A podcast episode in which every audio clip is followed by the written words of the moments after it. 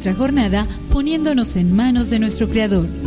Pedimos su gracia para enfrentar como hijos suyos cada reto que la vida nos presente, acompañados de María, la dulce Madre que nos invita a proclamar las grandezas del Señor. Camina con nosotros en radiocepa.com, emisora católica de los misioneros servidores de la palabra.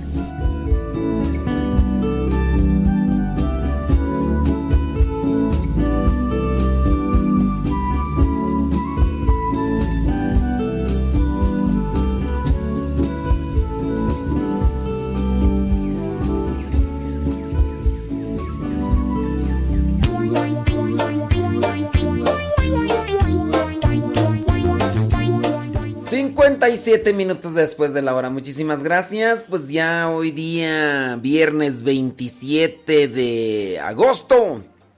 Viernes 27 de agosto, ya son 58 después de la hora. Si es que usted apenas está levantando. Qué bueno, bendito sea Dios. ¡Viva México! ¡Flu, flu, flu, flu, flu! Si usted apenas está levantando, bendito sea mi Dios. Qué bueno. Saludos, Alejandra Soto. Qué, pasiones, Alejandra Soto. Todo bien. Ah, eso es, eso es bueno. Eso es bueno. Déjame mirar ahí en el tutú. ¿Quién está en el tutú? Eleazar y Betty Galván, saludos. Desde Springfield, Oregon. Margarita Esteban. Desde mm, la Florida. Saludos. Leti Núñez ahí en Brooklyn, New York. Ándele. Saludos, dice Yuri Tobías allá en Garland, Texas. Saludos a Gustavo Tapia que apenas está levantando. Le, están llevando su mm, jugo de naranja ahí al, a la cama. ¡Ay! Pan tostado, no es cierto, pan tostado no. Gabriela Chávez allá en Oklahoma City. Ira pues, hombre. Saludos Moni Bravo desde Carolina del Sur. Love, love, love, love. Es viernes, es viernes. ¿Quién más tú? Desde Austin, Texas, dice Claudia Ramírez. Gracias. Muchas, pero muchas gracias. Qué bueno que están ahí conectados con nosotros. Hoy.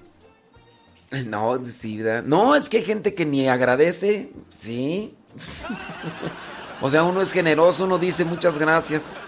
Saludos el hermano Efraín. Efraín. Allá de, de, de Marabatío. Viernes. Es... ¿A dónde?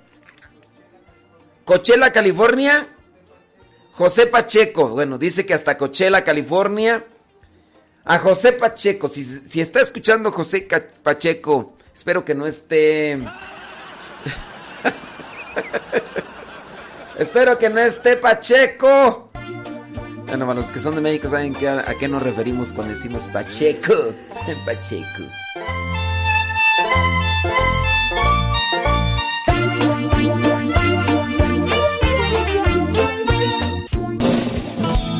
Hace tiempo sucedió este encuentro que me has dado Dios.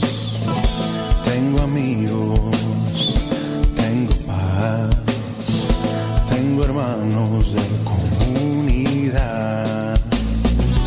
Encontré aún lo que es mejor. Encontré tu amor Herida en y alma pudiste sanar. Tu espíritu transformó mi corazón y tu luz me en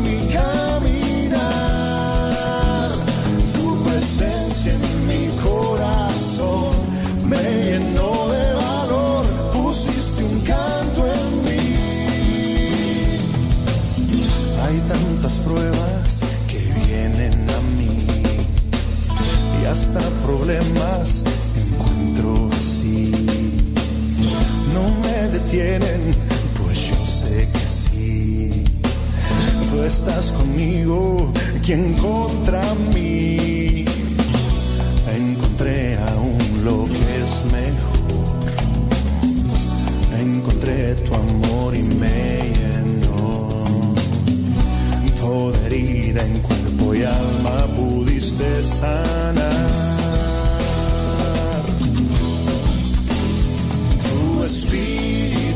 Transformó mi corazón y tu luz me en mi caminar.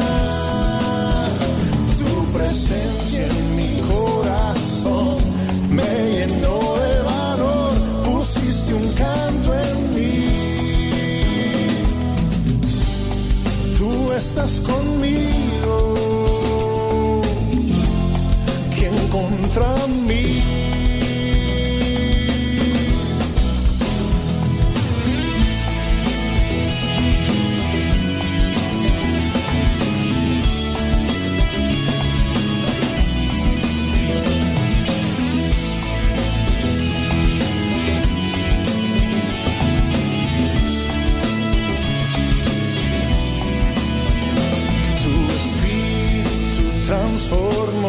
Mi corazón y tu luz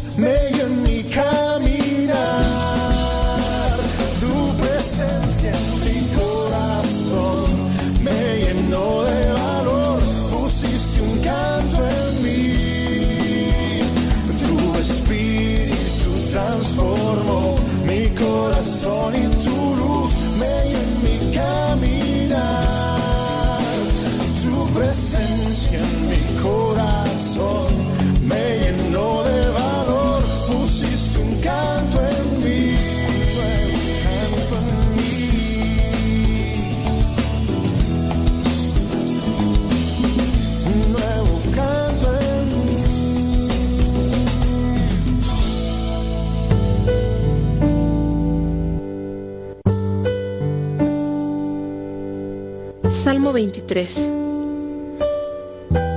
El Señor es mi pastor, nada me falta. En verdes praderas me hace descansar y a las aguas tranquilas me conduce. Me da nuevas fuerzas y me lleva por caminos rectos, haciendo honor a su nombre. Aunque pase por el más oscuro de los valles, no temeré peligro alguno, porque tú, Señor, estás conmigo. Tu vara y tu bastón me inspiran confianza. Me has preparado un banquete ante los ojos de mis enemigos. Has vertido perfume en mi cabeza y has llenado mi copa a rebosar. Tu bondad y tu amor me acompañan a lo largo de mis días. Y en tu casa, oh Señor, por siempre viviré. Gloria al Padre, al Hijo y al Espíritu Santo como era en el principio, ahora y siempre, por los siglos de los siglos. Amén.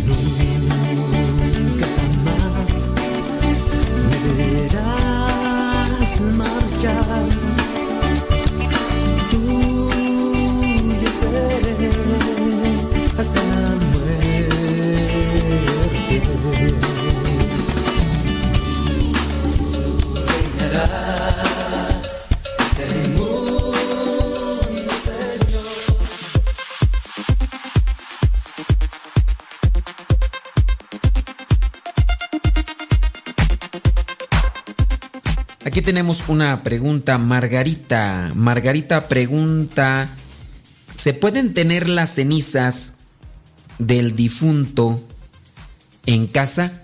¿Se pueden tener las cenizas del difunto en casa? No, no se deben de tener. Creemos pues que la iglesia sí permite la cremación, pero lo que no se permite es tener las cenizas de que las cenizas del cuerpo. Fíjense, las cenizas del cuerpo que perteneció al difunto. Recuerden que la palabra difunto significa el que vivió bien. Bueno, ahorita no recuerdo la palabra. A ver, deja, deja ir al tumbaburro, a los tumbaburros. La palabra difunto, algo así. Etimología de difunto. Vámonos rápido. Nosotros somos más acá. La palabra difunto viene del latín defunctus, participio del verbo defungi, ejecutar, cumplir, prefijado sobre el verbo fungi, desempeñar, cumplir. Así difunto propiamente significa en origen el que ha cumplido, el que ha terminado. Cuando nosotros decimos es un difunto, es decir, aquel que se esmeró en cumplir con lo que, con lo que le correspondía a ser hijo de Dios, ¿no? Entonces, las cenizas del difunto, pues, las cenizas del cuerpo del difunto, cuando, cuando sabemos que no era una persona eh, que buscaba cumplir con la voluntad de Dios, propiamente se puede decir un cadáver. Es un cadáver. A ver, déjame ver si el, eh, si el tumbaburros nos... Cadáver. Deja ver si aparece ahí. Dicen que cadáver proviene del latín caro data vermibus, carne dada a gusanos. Válgame Dios. Se dice que los romanos inscribían esta frase en los sepulcros, pero se conservan cientos de miles de inscripciones romanas y en ninguna dice esa frase. Tampoco hemos encontrado ninguna fotografía sobre ningún sí, sobre eso. La realidad es que cadáver viene de la raíz latina cado, caer o caído. Además, según San Isidoro, del año 560 al año 636, cuando uno está sepultado, ya no es cadáver. Bueno, pues eso es las referencias hay que tratar mejor de cumplir con la voluntad de Dios para así digan de nosotros el que cumplió, el que cumplió. Ahora, retomando la pregunta, ¿se puede tener las cenizas de un difunto? Mm, no. ¿Por qué? Miren, debemos de tener respeto, respeto a lo que es, a lo que fue el templo del Espíritu Santo. Tener respeto a lo que fue el templo del Espíritu Santo. El cuerpo es templo del Espíritu Santo. ¿Y por qué entonces andar con las cenizas de un lado para otro? Convengo que algunas personas van a decir, pero no anda de un lado para otro, está ahí en un rincón en la casa, con veladoras y todo. ¿Por qué no poner mejor esas cenizas en un lugar propio? Que son lo que estos nichos, estos nichos que se hacen para que, pues ahí ahí queden. Cuando nosotros vayamos a los cementerios, eviten decirle panteón, aunque así diga ahí panteón municipal, eviten decirle panteón, mejor digan en los cementerios, o a los lugares donde están estas urnas, donde están estos nichos. Recuerden que ir a estos lugares es no para ir a rezarle al cuerpo o a las cenizas, sino para pensar para recordar quién fue el que estuvo un tiempo en este mundo y ahora no está. Pero no es de que voy a ir a rezarle a las cenizas o al cuerpo. Ojalá y se logre purificar esa visión de la vida. Vámonos a otra pregunta. ¿Es obligación dar diezmo? ¿Es obligación dar diezmo? Algunos dicen que ya eso no es obligación, que incluso dicen que eso es del Antiguo Testamento. Miren, nosotros, aunque, no, bueno, yo no sé ustedes, donde ustedes viven, pero la iglesia cada, una vez al año, una vez al año, otorga un sobre donde se pide el diezmo. En este caso, es otorgar un 10% de lo que Dios nos ha regalado para ayudar a los seminarios, a la diócesis. Si tú no vas a misa todos los domingos, pues a lo mejor te tocó ir, a lo mejor no fuiste un domingo, el día domingo que dijeron, este sobre es para dar el diezmo, este sobre es para dar el diezmo, es decir, una cantidad que corresponda al 10% de lo que Dios te ha dado en el año para ayuda de la diócesis con relación a los seminaristas, a la construcción del seminario o en ayuda del obispo. Uno tendría que hacerlo. Cuando yo era niño y estaba en mi rancho, recuerdo que algunas veces me tocó dar a mí, no dinero, pero sí dar cosas. Por ejemplo, pasaba la camioneta y nosotros llevábamos un costal, medio costal de maíz y le dábamos esa cantidad de maíz, se la dábamos a los seminaristas o los religiosos, yo no sé, eh, ahí la, la capilla, bueno, el rancho donde yo crecí, está, está están encargados lo que son padres franciscanos. Entonces yo supongo que los que pasaban eran como frailes o seminaristas y nosotros le dábamos cosas materiales, en este caso le dábamos maíz a los seminaristas. Si nosotros casi no vamos a misa, si nosotros incluso no nos, eh, no, no nos fijamos en las necesidades de la iglesia, pues a nosotros no nos va a preocupar el diezmo, pero de ayudar a la iglesia debemos de ayudarla, dando, otorgando un 10% de lo que nosotros obtenemos. Lo malo es que nosotros a veces somos muy tacaños y no le otorgamos lo que Dios nos concede. Entonces, hablar del diezmo no es una cuestión del Antiguo Testamento, no, es una cuestión que casi no se trata. Hay algunos que han abusado. No solamente hablo de la cuestión de los evangélicos, sin duda también habrá dentro de la iglesia quien ha abusado de lo que es el diezmo, pero nosotros no nos debemos de fijar si abusaron o no abusaron de ese dinero o si lo están destinando bien. Creo que nosotros con hacer ese sacrificio, con hacer, digamos que esa caridad, a caridad recuerden que es hacer o dar algo que que implique sacrificio, eso es lo que es caridad. Pues bueno, en relación a eso, nosotros debemos de hacer la caridad. Y a pesar de que ya no se hable, que ya no se diga nada respecto a lo que es el diezmo, ni los sacerdotes a veces lo digan, porque a veces algunos lo han malinterpretado, entonces evitan decirlos, evitan decirlo. No por eso es que la iglesia ya no hable, ya no diga más sobre el diezmo. Nosotros en conciencia debemos de saber, el padre come, eh, tiene que pagar secretaria, tiene que pagar sacristán, tiene que pagar jardinero, tiene que pagar la luz, tiene que pagar el agua, tiene que pagar, tiene que comprar las hostias, tiene que comprar el vino, tiene que mandar reparar el cáliz, tiene que comprar cortinas para los arreglos de la misa de los domingos, tiene que hacer este y este y este gasto. Pues uno tendría que ser realmente generoso cuando va a misa y decir, Dios me ha dado tanto, yo le otorgo a Dios tanto. No es para que el Padre se vaya para... No, si el Padre ya lo hace, pues también Él tendrá que entregar cuentas. Pero yo lo entrego porque Dios es generoso conmigo. Y miren, dentro de lo que es la generosidad, sabemos que cuando uno da de corazón, es decir, cuando uno hace la caridad, Dios nos bendice y nos da muchísimo más de lo que nosotros hemos dado.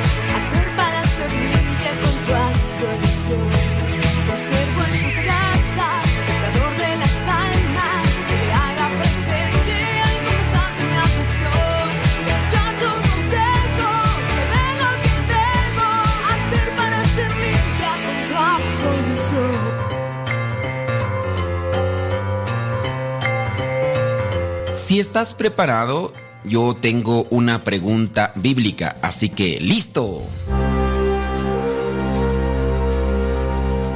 La pregunta es la siguiente, con respecto a la esposa del patriarca Abraham, conocido como el padre de la fe. La pregunta es, ¿a qué edad murió Sara, la esposa de Abraham? ¿A qué edad murió Sara, la esposa de Abraham? ¿Murió a los 135 años? ¿A los 149? o a los 127 años. ¿A qué edad murió Sara, la esposa de Abraham? ¿A los 135? ¿A los 149?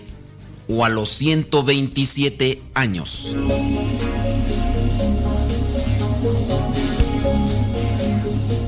Si tu respuesta fue que murió a los 135 años, pues déjame decirte que te equivocaste. Si tu respuesta fue que murió a los 149 años, pues también te equivocaste. Si dijiste que murió a los 127 años, déjame decirte que acertaste. Nosotros podemos comprobar esto en el libro del Génesis capítulo 23, versículo 1, donde dice, Sara vivió 127 años y murió en Kiriat Arba, o sea, la ciudad de Hebrón en la tierra de Canaán. Abraham lloró por la muerte de Sara y le guardó luto. Fíjense que para ese tiempo el hijo que tenía Sara con Abraham todavía no se casaba, porque Isaac se casó hasta cuando tenía 40 años. Y para este tiempo, si tenemos presente que Sara también tenía la misma edad que Abraham, y Abraham tenía 100 años cuando nació Isaac, entonces Sara tendría la misma edad. Es decir, que Isaac tenía 27 años cuando murió su mamá. Tiempo después, Abraham buscó la manera de que Isaac conociera a Rebeca, la esposa de Isaac. Abraham tuvo otra esposa que se llamó Ketura. Eso lo encontramos en el libro del Génesis capítulo 25, versículo 1. Abraham dice que murió a los 175 años. 175 años y lo enterraron junto a su esposa Sara. La muerte es una etapa en la vida de cada ser humano y creo yo que debemos de prepararnos. Muchos no queremos pensar en eso, pero llegará tarde o temprano. La pregunta es, ¿cómo me estoy preparando para ese momento? No necesariamente preparando en el sentido de comprar un féretro o un terreno donde nos sepulten, sino prepararnos para tener ese encuentro con Dios y que cuando Él nos haga el juicio particular, podamos responder y así ganarnos la vida eterna. Pero también tener en cuenta que hay que prepararnos como seres humanos, siempre buscando hacer el bien para que después no existan cargos de conciencia y llorar por lo que no se pudo hacer. Nadie en esta vida va a quedar para semilla. Así que tengamos presente esto y que busquemos prepararnos para despedirnos de los seres queridos en este mundo, pero sobre todo para tener ese encuentro y que Dios nos reciba en su gloria.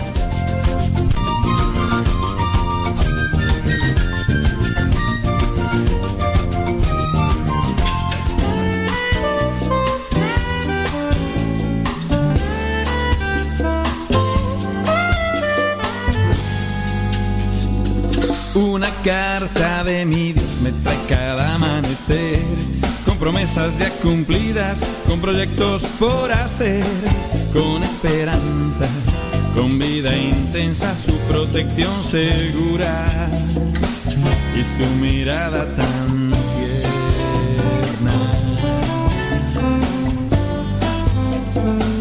Una carta de mi Dios me trae cada amanecer caricias y con gestos que me hacen sentirme bien. Muchas palabras calma mi caminar y con una mano amiga que suave me ayuda a andar. Oh,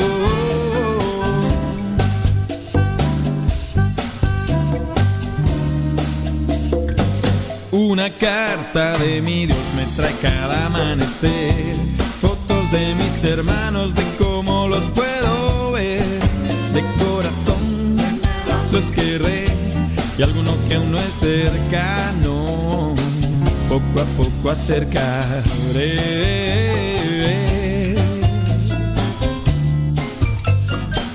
Y una carta de mi Dios me trae cada amanecer, la confianza en estos días con muy poco que perder, con fuentes de balde, leche y con miel. Si no encuentras hoy tu carta, la perdiste sin querer.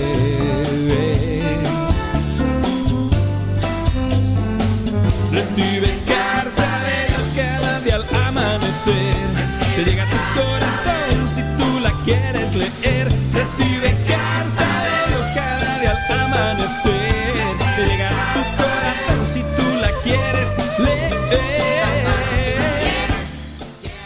26 minutos después de la hora. Bueno, ya casi 27 minutos después de la hora. Muchísimas gracias a los que están ahí conectados. Bendito sea mi Dios. Déjame ver. Felicidades a los que se equivocaron. Felicidades a los que se equivocaron. Ay, Dios mío, santo. Felicidades a los que le atinaron a la. A la, a, la trivia. Qué bueno. Qué bueno que le atinaron a la trivia. A los que no le atinaron a la trivia, pues ni modo. Dijo Lupe, ¿qué le vamos a hacer? Dijo Don Roberts. Sigan participando, dijo el de la. El, el del sorteo. Sigan participando en la próxima. Ojalá y puedan ya este atinarle. Ándele, pues. Taratat- Oye, y ahí me quedé con, con la duda. La duda, la duda. Este, Jo- José Pacheco, allá de Coach- Coachella, Coachella, California, allá donde se iba Gustavo Tapia y se ponía bien happy y andaba ahí así amor y paz. Peace in love, peace love. se iba allá con Tiesto, con... ¿Quién más te ibas tú? Ibas allá a Coachella con... Bueno, no, ya no me acuerdo de otros más. Pero por allá andaba echando brincos. ¿Quién sabe por qué echaba tantos brincos? ¿Quién sabe allá en Coachella? Y saludos, dice desde la Florida, Berenice Cruz Q.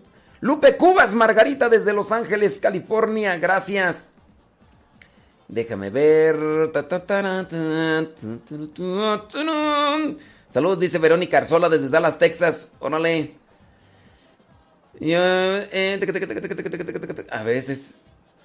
Dice que a veces se le quedan. Sí, pues sí. Es que dicen acá que cuando hacemos las trivias que apuntan los versículos bíblicos para aprender más y que hay veces que sí se les graba y hay veces que no.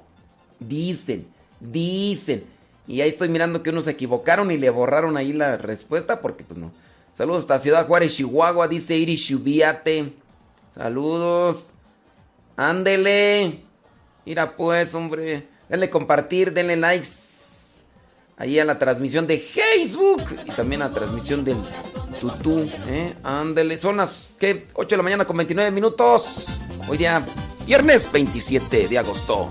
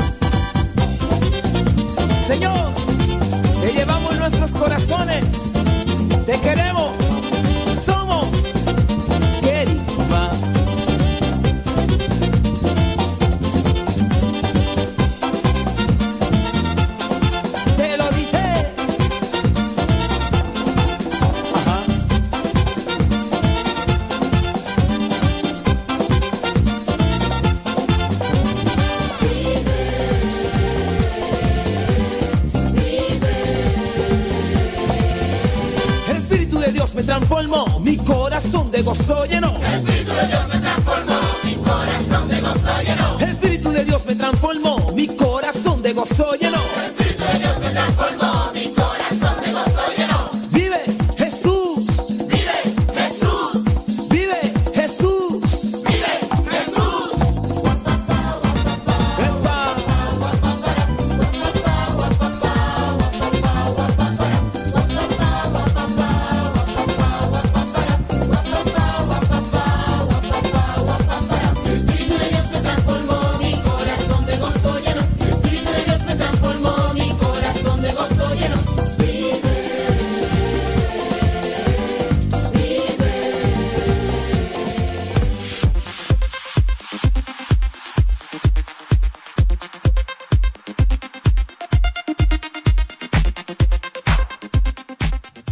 Tenemos una pregunta también que es anónima. Dice, ¿se puede hacer altares a los muertos o es negativo? ¿Hacer altares a los muertos o es negativo? Mire, hay ciertas tradiciones, hablando de México, yo no sé si ya se ha extendido a otros países latinoamericanos. Si en Estados Unidos algunos llegan a hacer este tipo de, de altares, muchos de ellos lo hacen por tradiciones. A lo mejor hacer un altar que se que hace una referencia a un ser que ya se nos adelantó, no puede ser tan malo en el sentido de que hago un altar, pongo una veladora, pongo flores de cempasúchil, pongo el retrato de mi ser querido y entonces eh, rezo por él. No es tan malo. Lo malo es cuando uno no tiene una concepción de el altar de muerto. Cuando dicen, nosotros hemos puesto los altares de los muertos para que el difunto salga de su tumba y venga a comer lo que le gustaba. En primero, en primera, esa es una idea contraria a lo que presenta la doctrina de la iglesia. Los muertos no pueden venir y menos a comer las cosas. Algunos se han escudado para decir, bueno, pues a lo mejor no van a comer la comida física como tal porque ahí está, o sea, no es de que la dejaron y al otro día ya amaneció sin nada. Si amaneció sin nada, a lo mejor la comida, pues pudo haberse la comido una persona. O si la dejaron a ras de suelo, a lo mejor un animalito, un perrito allí pasó y pues, se la comió, ¿no? Si dejaron un rico menudo, pues el perro nomás esperó que se enfriara y pues, se la langució. Pero no es que suceda así como tal. Yo diría que hay que evitar ese tipo de tradiciones que no son cristianas hablando de lo que es hacer un altar para pensar que, lo, que, el alma de los muertos sale de la tumba, eso no es una tradición cristiana. Yo por eso recomiendo que en las iglesias eviten hacer ese tipo de, de altares. No tienen ninguna relación con la doctrina cristiana. El altar de muerto no tiene. Eso de hacer el pan de muerto, pues es un, digamos, un simple detalle en recuerdo de aquellos que se nos han adelantado. Las flores de cempasúchil, pues son las que se iban a las, a las tumbas, ¿no? A las tumbas, a los cementerios, pues ya. Entonces, si la gente hace, no, eso no es una tradición cristiana. ¿Qué es lo mejor? Por ejemplo, hablando del 2 de noviembre, ¿qué es lo mejor? Pues mejor rezar, rezar por el eterno descanso de esa persona que se nos adelantó, ir a misa y quizá ir al cementerio y en el cementerio pedir por su eterno descanso, que eso sería lo mejor, el Día de los Muertos, pero no andar por ahí colocando haciendo altares, eh, ofrendas para los muertos, pues que no tienen absolutamente nada que ver. Si ustedes la hice, pero recé, pues bueno, pues incluso hasta puede estar un altar sin necesidad de, de ese tipo de cosas, de tradiciones, puede estar un altar en tu casa unas veladoras, la foto de esa persona. Es un pequeño altar que te recuerda a la persona que se te adelantó y rezas por ella.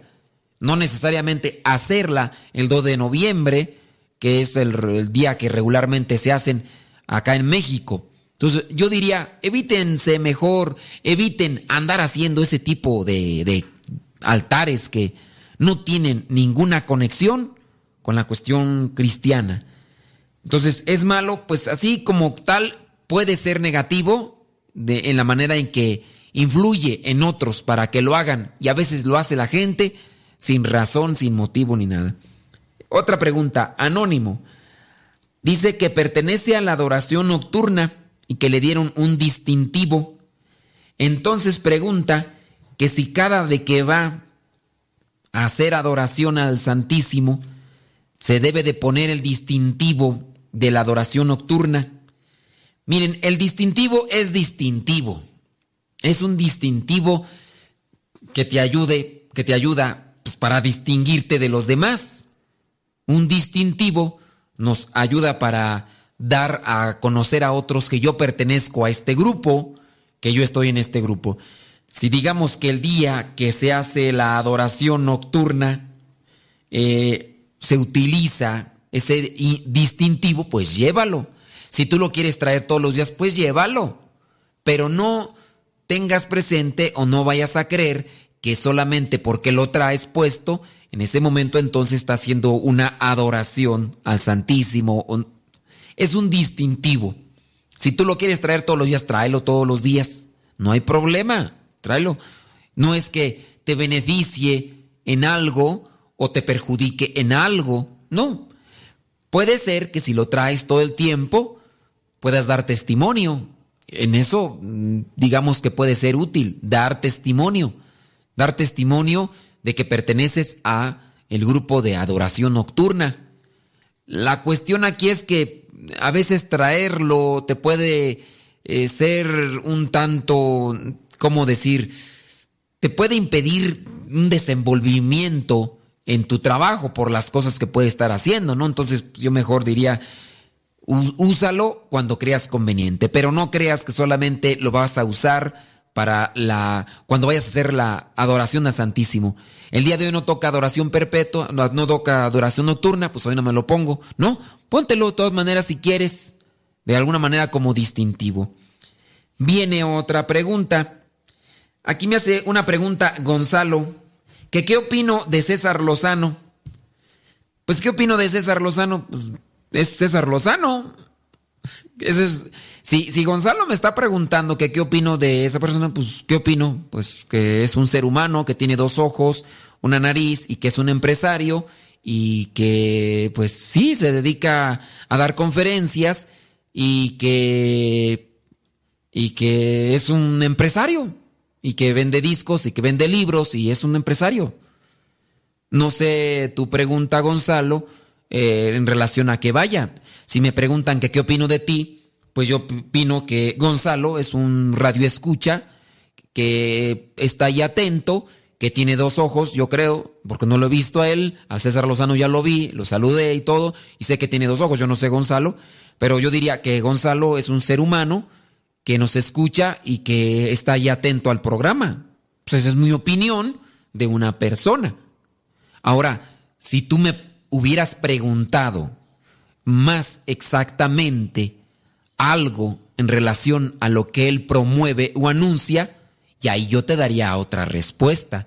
Pero tu opinión es, tu pregunta es, ¿qué opino de César Lozano? Pues, ¿qué opino? Pues mi opinión es que es un ser humano, que es un empresario y que escribe libros y que da conferencias y se dedica pues a eso, a trabajar en su empresa, porque él es una empresa. Esa es mi opinión de César Lozano. No me hiciste otra pregunta diferente, Gonzalo, pues bueno. Ahora, yo te daría un comentario respecto a las ideas que él promueve. Ah, ahí, ahí ya cambia la cosa. Porque si tú me hubieras preguntado, si tú fueras más claro, que no lo fuiste, si te hubiera sido más claro en tu pregunta de que qué opino de las ideas que promueve César Lozano. Ah, pero como no me la preguntaste, pues, ni modo, ¿verdad? Pero te lo voy a responder porque a lo mejor eso querías preguntar, pero como no hiciste pregunta clara, pues no. Mira, César Lozano es un empresario, hace, da conferencias, escribe libros, y tiene algunas ideas que son buenas, pero tiene unas ideas que son contrarias al cristianismo. Tiene algunas ideas que son positivas, que son buenas, pero tiene algunas ideas que son contrarias al cristianismo. Así, tiene algunas ideas que son contrarias al cristianismo. Se dice católico, pero tiene ideas y promueve ideas que son contrarias al cristianismo. No me preguntaste eso, pero te lo doy por si es lo que tú querías saber. Y si no era lo que tú querías saber y tú querías que qué opinaba de César Lozano, pues ya, ya también te lo dije. Esto no lo hago con un tono o con una intención de querer poner en mal a Gonzalo. No. Lo hago también con una intención de motivarlos a ustedes a que hagan preguntas claras. Si yo hago una pregunta clara, obtendré una respuesta clara. Hay que tratar de hacer preguntas claras para tener respuestas claras. Esto en todos los sentidos de la vida. No hay que generalizar, no hay que tratar de suponer o de pensar que el otro piensa igual que yo y con decir tres palabras claves uno ya va a entender. Gonzalo, no te sientas mal, no te sientas ofendido, lo he hecho con esa intención. Si te sentiste ofendido por la manera que te respondí, discúlpame, pido disculpas, pero sí, a preguntas claras, respuestas claras.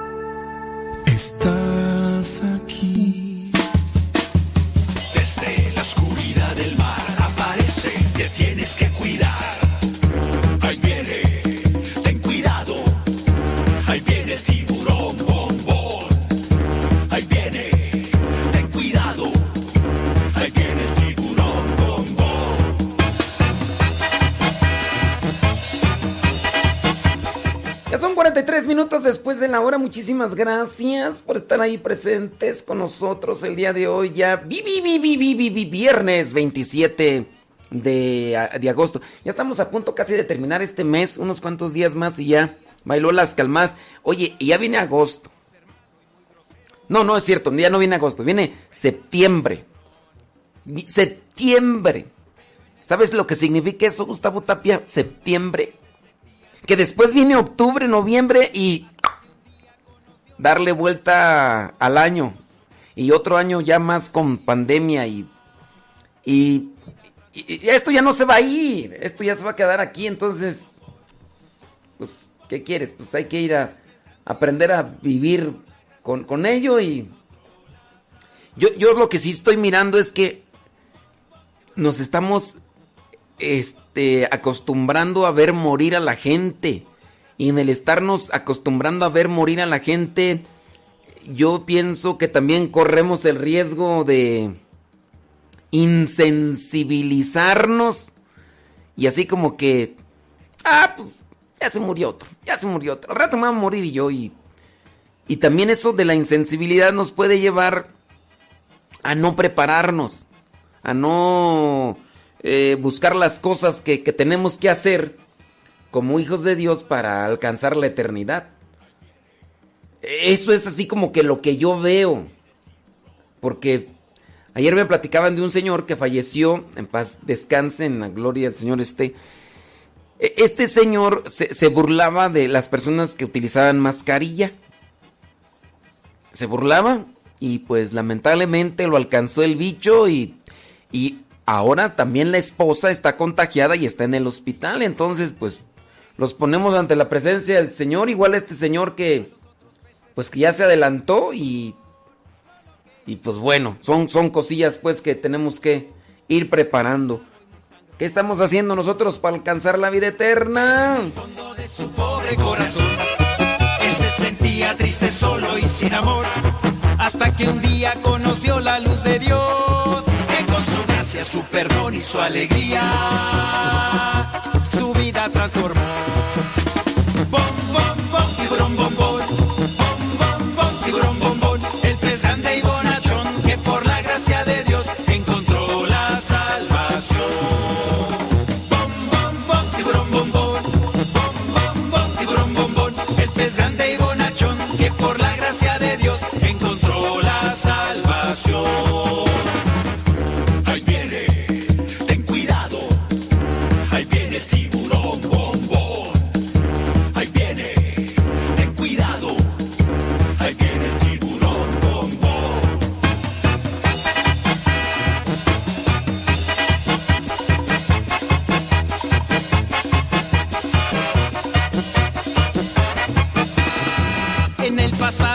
llamado el tiburón, que era malvado y que causaba gran terror. Todo ha cambiado porque Cristo lo salvó. Quiere a todos, los ayuda y los protege. Bombón es un campeón. Esa es la historia de un pez grande y bonachón que fue atrapado por las redes del amor. A todos cuenta que Jesús lo perdonó. Todas partes va anunciando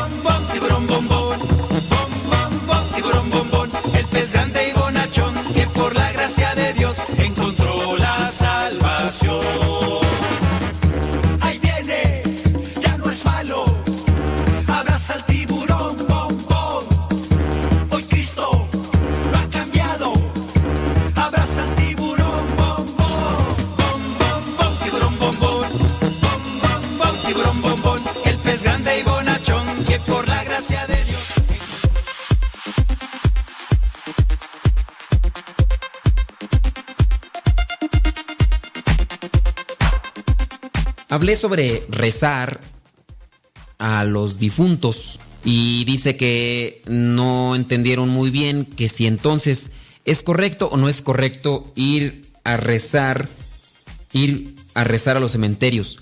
Como les digo, si tú vas a un cementerio donde está alguien sepultado, el cuerpo de alguien sepultado, no creas tú que le vas a rezar a lo que son los restos que están ahí. Tú vas ahí como un signo de que ahí está algo que perteneció, algo que perteneció a tu ser querido y que también te motiva a rezar. Algo que perteneció a tu ser querido y a la vez, pues es un signo que te hace más presente su recuerdo. No sé si me doy a explicar, pero si yo voy al cementerio, no voy a rezarle a los restos del cuerpo del que se murió. Porque yo no le voy a rezar, eso ya no necesita de oración. El cuerpo, lo- voy a decirlo así el término, el cadáver, los huesos, la ceniza, no necesita de oración. Quien necesita de oración es el alma.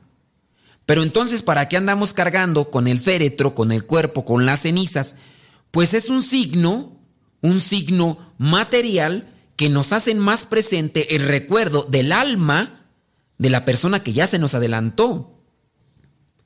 Cuando el sacerdote bendice el ataúd, también bendice lo que es el resto de aquello que fue templo del Espíritu Santo, porque ya no lo es. No es una cosa bendita y hablándose de cosas ya algo material, es un resto.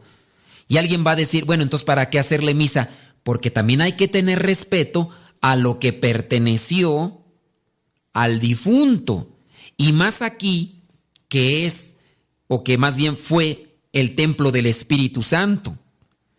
Digamos, es un respeto a algo en el cuerpo, a algo que también fue sagrado en su momento.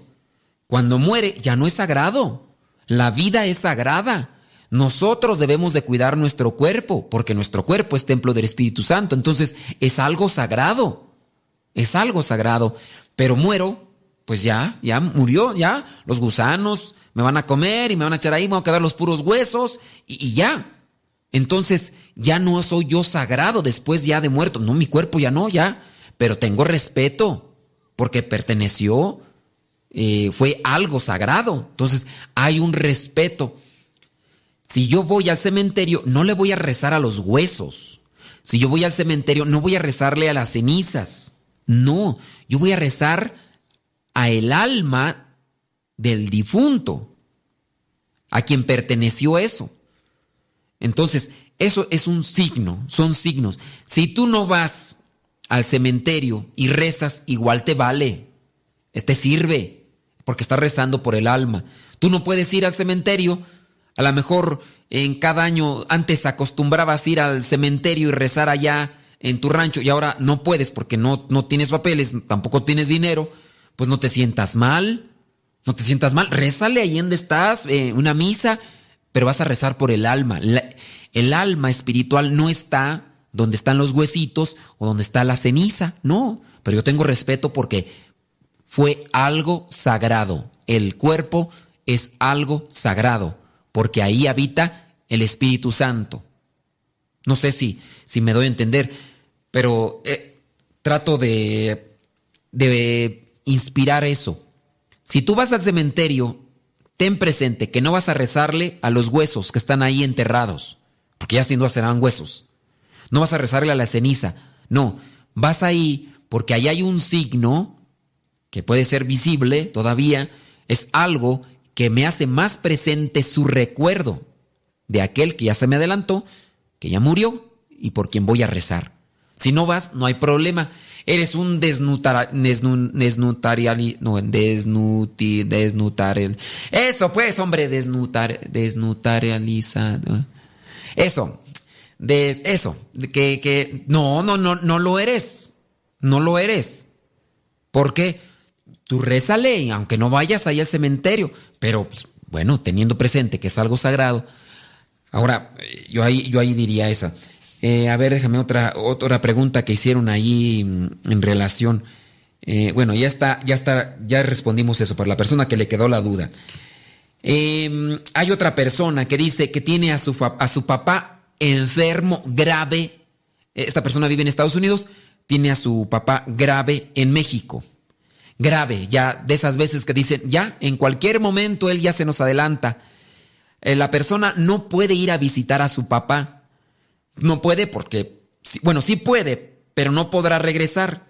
Y si va para regresar no tiene el dinero porque no tiene la documentación y pues tiene a familia en Estados Unidos. Ahí qué se hace? Pues miren, ciertamente la persona cuando ya está casada, cuando ya tiene hijos, se debe a sus hijos, se debe a su familia. Y en este caso, pues sí, es duro, es difícil no poder ir a despedirse de un ser querido en persona, pues bueno, recen por él. No, que no haya un cargo de conciencia, que no te sientas mal porque no puedes ir. En este caso, si, si pudiera la persona ir y no va, ahí sí, pues yo diría, pues, ¿qué onda? ¿Puedes hacer eso y no lo haces? Ahí sí ya yo diría es un hijo desnuta, desnu Eso, pues, de que eh, se olvida de sus seres, que eso ahorita tengo que che- checarle ahí esa palabra, como se dice, ¿verdad? Porque se me lenguó la, la traba ahí. Ahí sí yo ya diría, ay, pues qué, qué hijo tan, o qué hija tan insensible, qué hijo tan malagradecido. Pero pues, si, si tú sabes que te vas, a ver, ya me lo escribió Alex, desnaturalizado, ándele, usted sí sabe, desnaturalizado. Eh, si nosotros, eh, en este caso, somos ingratos, pues bueno, yo diría, todavía puedes hablarle por teléfono, háblele. A lo mejor ya no te escucha, bueno, háblale. No hay que ser malagradecidos. Pero si tú ya estás viviendo en Estados Unidos y no puedes ir a despedirte, porque eso te impediría hacer- eh, regresar y todo eso, pues bueno, reza por él, reza por él, reza por, eh, por toda la familia y pues bueno, que, que diga la última palabra a Dios. Pero no te sientas mal, no te sientas mal porque así hay muchas personas que están viviendo en Estados Unidos y sé de ellos porque se han comunicado con un servidor, me dicen, padre, ayúdeme con sus oraciones, me siento mal, murió mi papá, mi mamá y, y no puedo ir a verlo. No pude ir a verlos, no pude ir a, no pude ir a despedirlos ahí en la tumba, no pude ir allí cuando estaba enfermo, grave, no pude. Pues ni modo. Yo diría, si ahorita ustedes que están en vida y ellos también traten de honrar a sus papás portándose cristianamente para que después su sufrimiento no sea más grande. Porque ahí hay algunos que no se portan bien, que hacen sufrir al papá o a la mamá con su comportamiento. Y ya después, ahí andan llorando, que se sienten mal porque hicieron esto, hicieron otro. Bueno, ahorita todavía tienen chance de, de agradar, de hacer que se sienta bien el papá. Pórtese cristianamente. La mamá es la que ves la que más sufre. Pórtese cristianamente, ayude, respete, cumpla con sus obligaciones y responsabilidades, no se emborrachen, no anden en vicios, no anden en complicaciones de infidelidad o, de esas cosas. Agraden a sus papás para que el día que les toque, porque a todos nos va a tocar, que se adelanten, ellos no sufran. Y tampoco ustedes estén sufriendo. Hice feliz a mi papá, hice feliz a mi mamá, entregándome a Dios, cumpliendo con, con lo que me tocaba. Bueno, a ver, ahí dice mm, Gloria.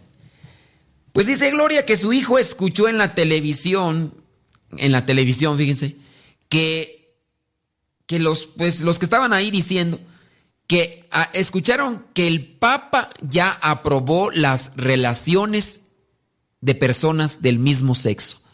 Que el Papa ya aprobó las relaciones del mismo sexo. Miren, tengan cuidado qué tipo de noticias ven.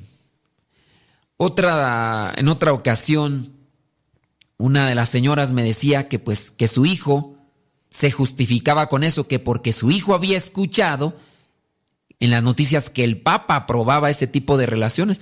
El problema aquí es que el hijo tenía esa tendencia. Tenía esa tendencia y para justificarse decía, pues yo lo miré en las noticias, que el Papa pues aprobaba eso. Pero es una mentira tan grande como aquella de que la luna es de queso. Es mentira. La luna no es de queso, aunque se vea blanca, pero no es de queso. La luna no es de queso, aunque se vea así como los quesos, pero no es queso. Es una mentira bien grande. La luna no es de queso. Y así, no se crean ustedes las noticias que nos da la televisión. La televisión nos da lo que quiere. La televisión nos da lo que le conviene. Y lo que debería de anunciarnos no nos, no nos anuncia, no nos comenta. Si tú quieres saber realmente qué ha dicho el Papa, ve a la página de Radio Vaticana y ahí te vas a enterar todo lo que dice el Papa día a día. Y así, las cosas que se digan del Papa, tú vas a tener una verdad de lo que se dice. Pero sí, yo les recomiendo, no se crean lo que dice la televisión. La televisión solamente nos dice lo que quiere decirnos y lo que le conviene.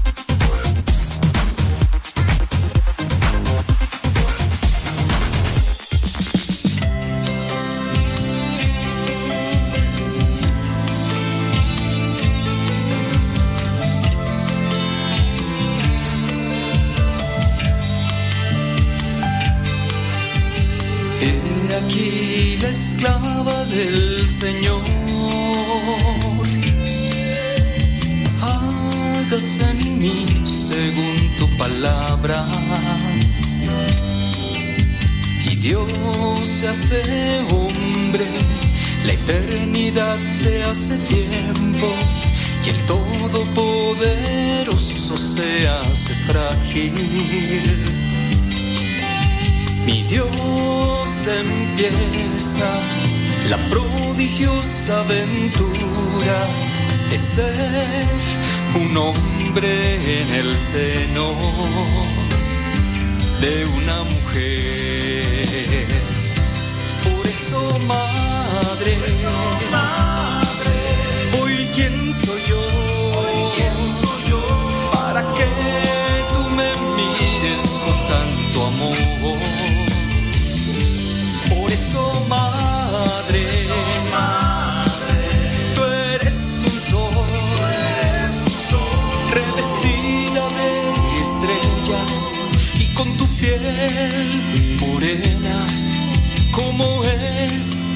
la piel de mi nación.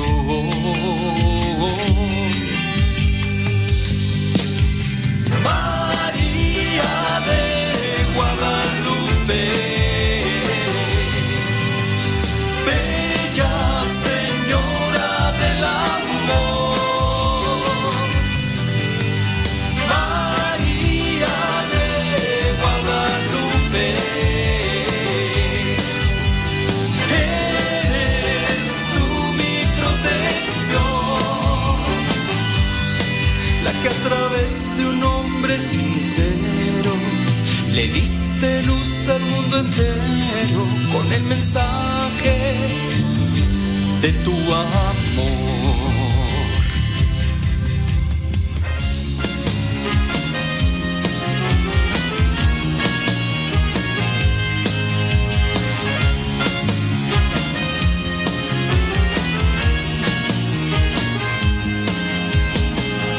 Aquí la del Señor. Hágase en mí según tu palabra. Y Dios se hace hombre, la eternidad se hace tiempo, y el Todopoderoso se hace frágil y Dios empieza la prodigiosa aventura de ser un hombre. Preguntan, dice, vamos a tener dos juicios, cuando nos muramos y cuando venga nuestro Señor Jesucristo. Miren, la, la iglesia presenta que vamos a tener un juicio particular y habrá un juicio universal. Si dentro del juicio particular hemos recibido ya una sentencia de nuestras vidas, sabemos muy bien pues que ya no vendrá otro juicio así como que pues vamos a ver si en este otro segundo juicio se salve, ¿no? Hay un juicio particular y vendrá el juicio universal. Cuando todo termine, que se hará el juicio a vivos y muertos. Si tú ya tuviste tu juicio particular, pues tú ya recibiste tu sentencia. Si en su caso hay todavía eh, para el segundo juicio, el juicio universal, vendrá el juicio sobre vivos y muertos.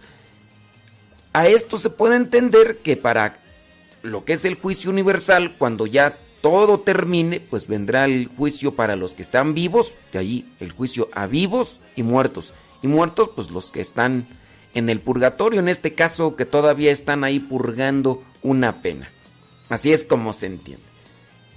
Así que, pues quién sabe, ¿verdad? Este, si a nosotros, yo lo dudo, así como se presenta dentro de una reflexión de la iglesia, dudo que nosotros, ustedes y yo, estemos aquí vivos para lo que es el juicio universal. Muy seguramente nosotros vamos a tener que enfrentar primero un juicio particular, porque para que llegue el juicio universal todavía falta mucho, aunque hay algunos que, pues, de- muchas veces ni han leído la Biblia, pero dicen que yo estoy equivocado, ¿verdad? Pero de mi, en mi consideración personal, yo pienso que todavía falta mucho para el juicio universal. Así que, pues mejor hay que prepararnos para ese juicio particular que sobre todo va a determinar nuestras vidas después de esta vida y pues sí, porque si andas pensando en el juicio universal y no, no te preocupas por el tuyo, pues, digo, digo, son las 9 de la mañana con 5 minutos, 9 de la mañana con 5 minutos, día viernes, viernes 27 de agosto.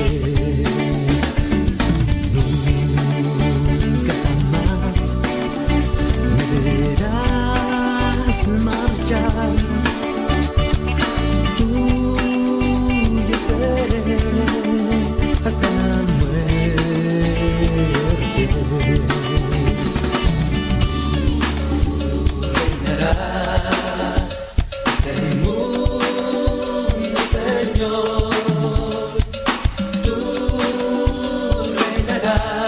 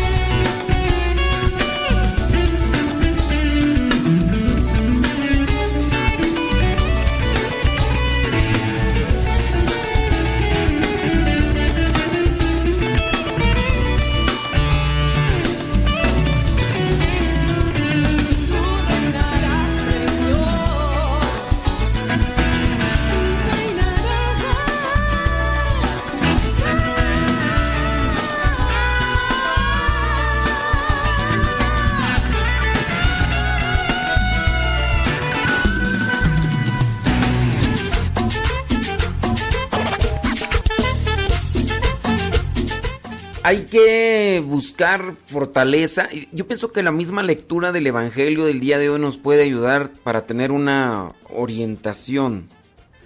Hay que alimentar, hay, más bien hay que llenar, hay que llenarnos de fe.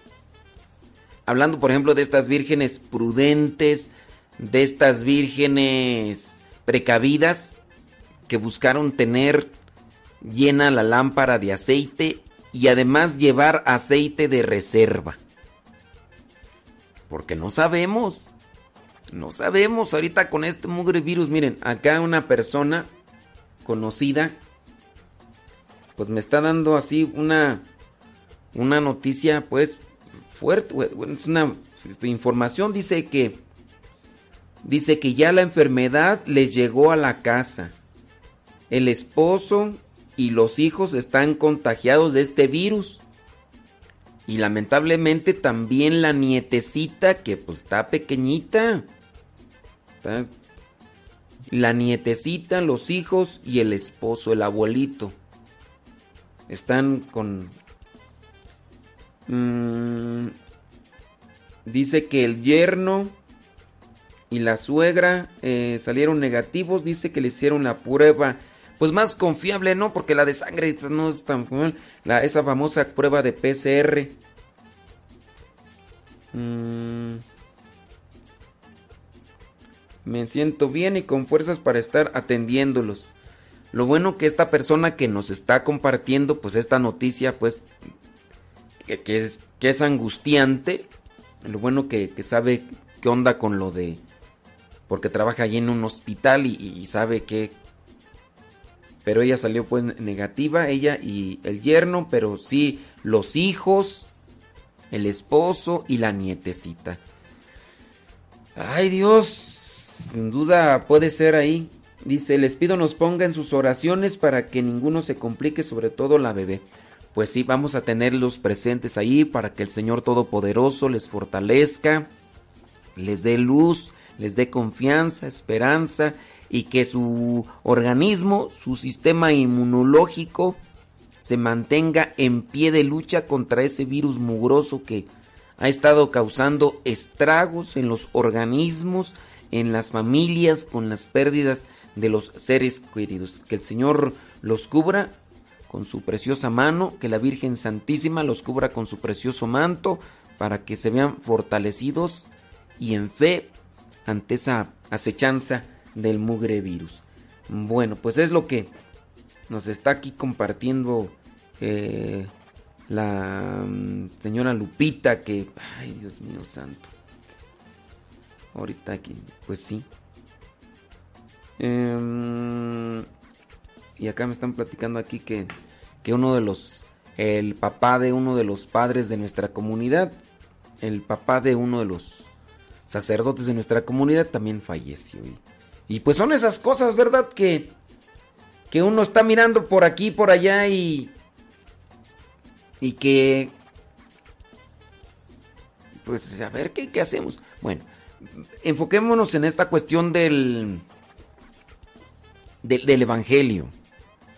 Las vírgenes prudentes y las vírgenes, ¿cómo llamarles? Eh, estaba yo por ahí escuchando lo que vendría a ser este una traducción, vírgenes necias. Déjame ver esta traducción, ya no me acuerdo cómo, cómo decía. Dice, sucedió que 10 muchachas tomaron las lámparas de aceite, salieron cinco de ellas eran despreocupadas o necias. Me gustó la traducción por ahí que miré, eh, necias, vírgenes necias. Y otras, o sea, y esta traducción dice despreocupadas. Las otras eh, son previsoras, prudentes. Hay que alimentar nuestra fe. En, la medida también que, que nuestra, nuestro organismo para que se mantenga. fe- Digo, hay cosas, ¿verdad?, que sobresalen. Hay cosas que sobresalen. Hay organismos que han sido descuidados. Hay organismos que, que necesitan cierto tipo de recuperación. Por ejemplo, disminución de grasas, disminución de harinas, de azúcares, disminución de, de estas cositas que pues afectan el organismo. Y uno puede tener mucha fe.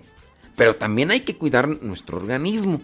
Hay que cuidar nuestro organismo para que responda fuertemente. Sí, ustedes me van a decir, oh, pero también se, ha, se ha sabido el caso de atletas, atletas que han fallecido. Pues sí, es que el sistema inmunológico no solamente es, no solamente es el- la fortaleza física.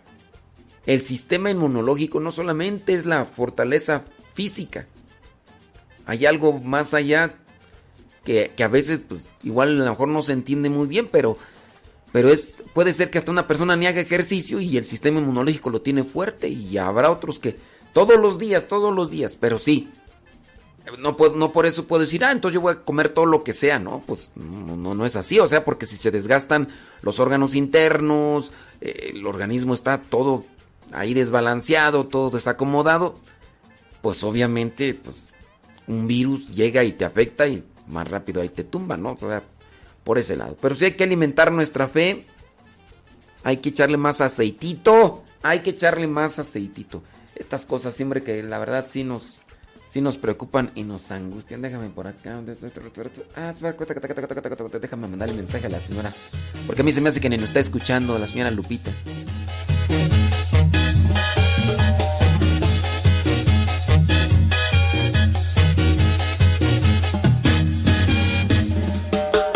Baja y sube la presencia del Señor.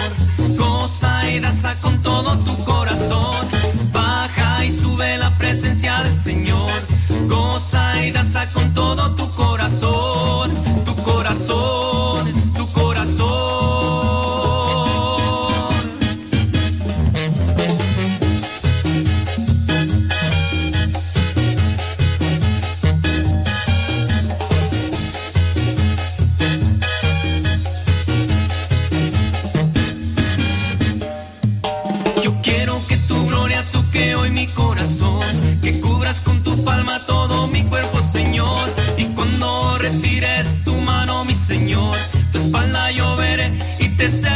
Señor. Señor, Señor. Baja y sube la presencia del Señor. Goza y danza con todo tu corazón. Baja y sube la presencia del Señor. Goza y danza con todo tu corazón. Tu corazón, tu corazón.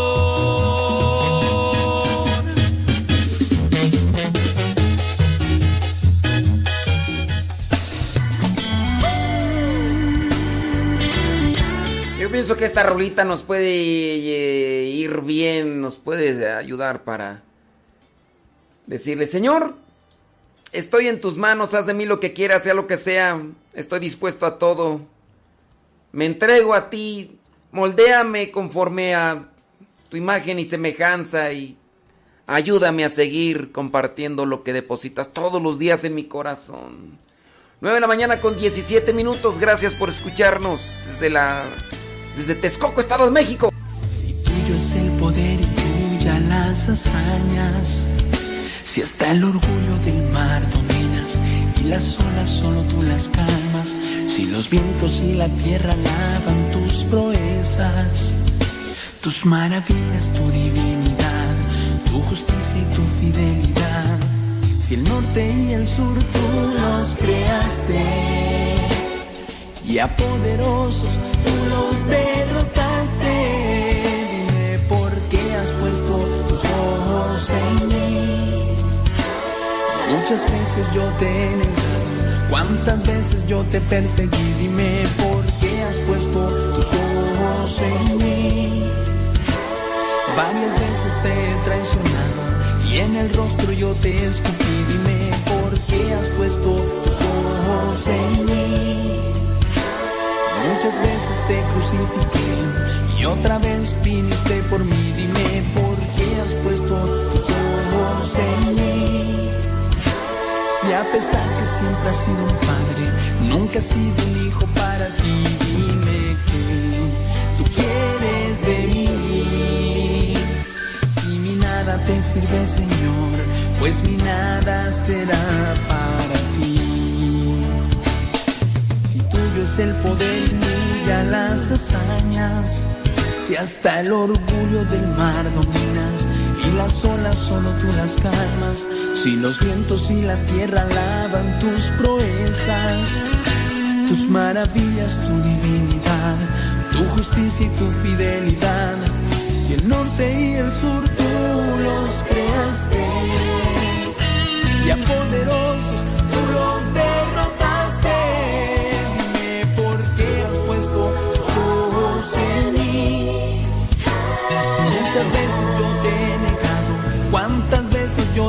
Perseguí. Dime por qué has puesto tus ojos en mí. Varias veces te he traicionado y en el rostro yo te escupí. Dime por qué has puesto tus ojos en mí. Muchas veces te crucifiqué y otra vez viniste por mí. Dime por qué has puesto tus ojos en mí. Si a pesar que sido un hijo para ti. Dime que tú quieres de mí. Si mi nada te sirve, Señor, pues mi nada será para ti.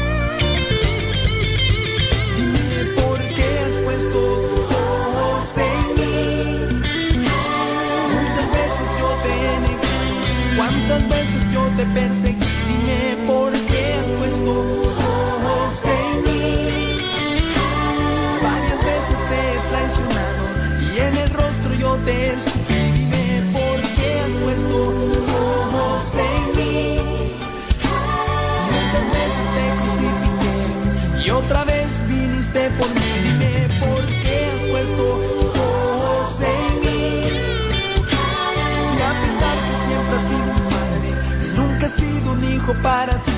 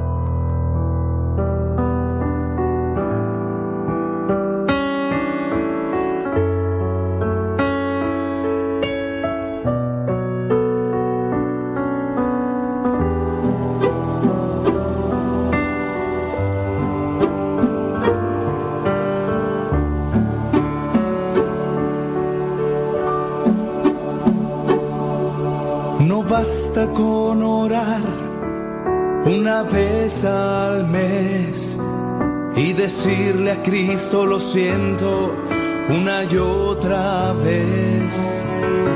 No basta con decirle, Señor voy a cambiar. Y pasa, pasa el tiempo y todo sigue igual. El que quiera seguirme, dice el Señor, niéguese a sí mismo sígame. El que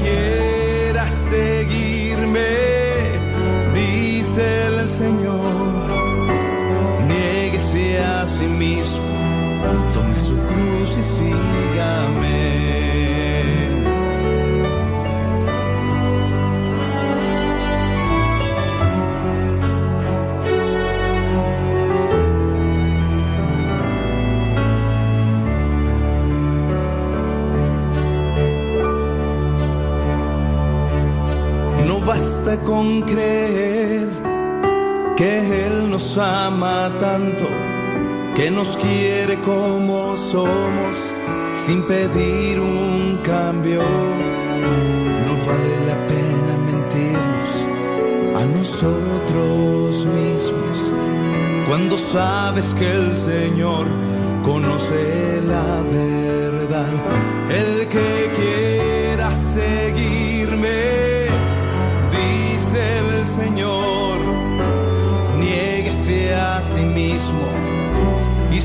sígame. El que quiera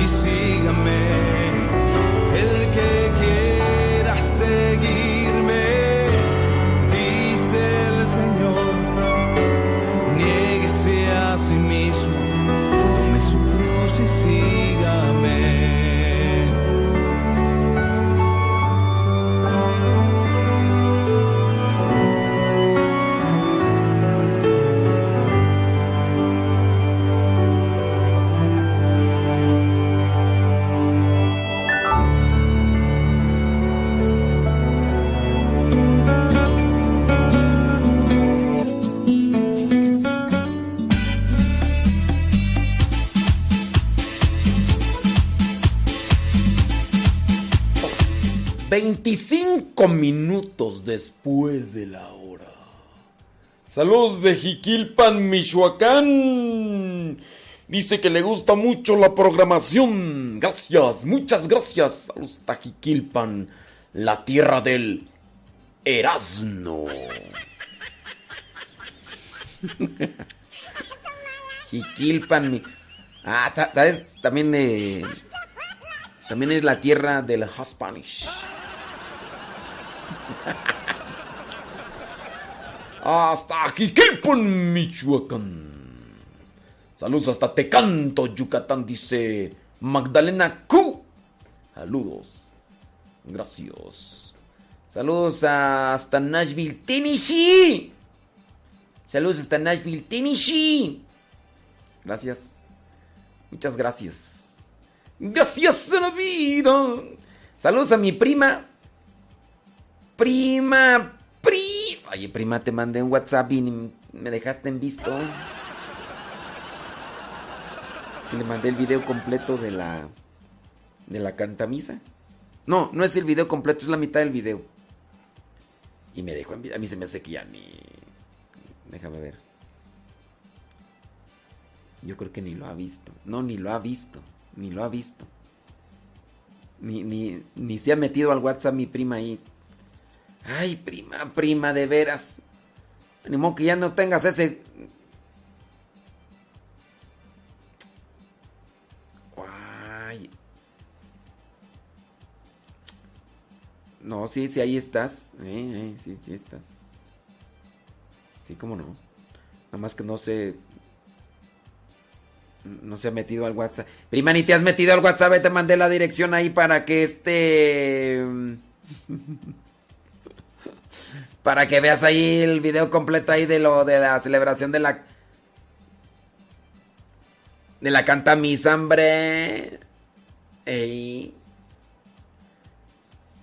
Sí, sí, sí, sí, sí, sí. Ay, me prima, hombre, Dios mío, hombre. Déjame ver quién. ¿Quién está por ahí? Eh,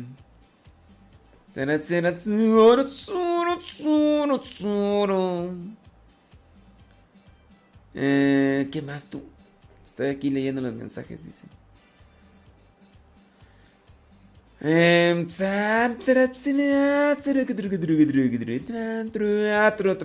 Tru. Oye, y eh, todavía estaremos en la otra estación de radio. Porque ya nos desconectamos de una. Sí. Nos desconectamos de una, pero no sé si estemos conectados en otra. Déjame ver. Déjame hacer una revisión así de bolón ping pong, de bolón ping pong, de bolón ping pong.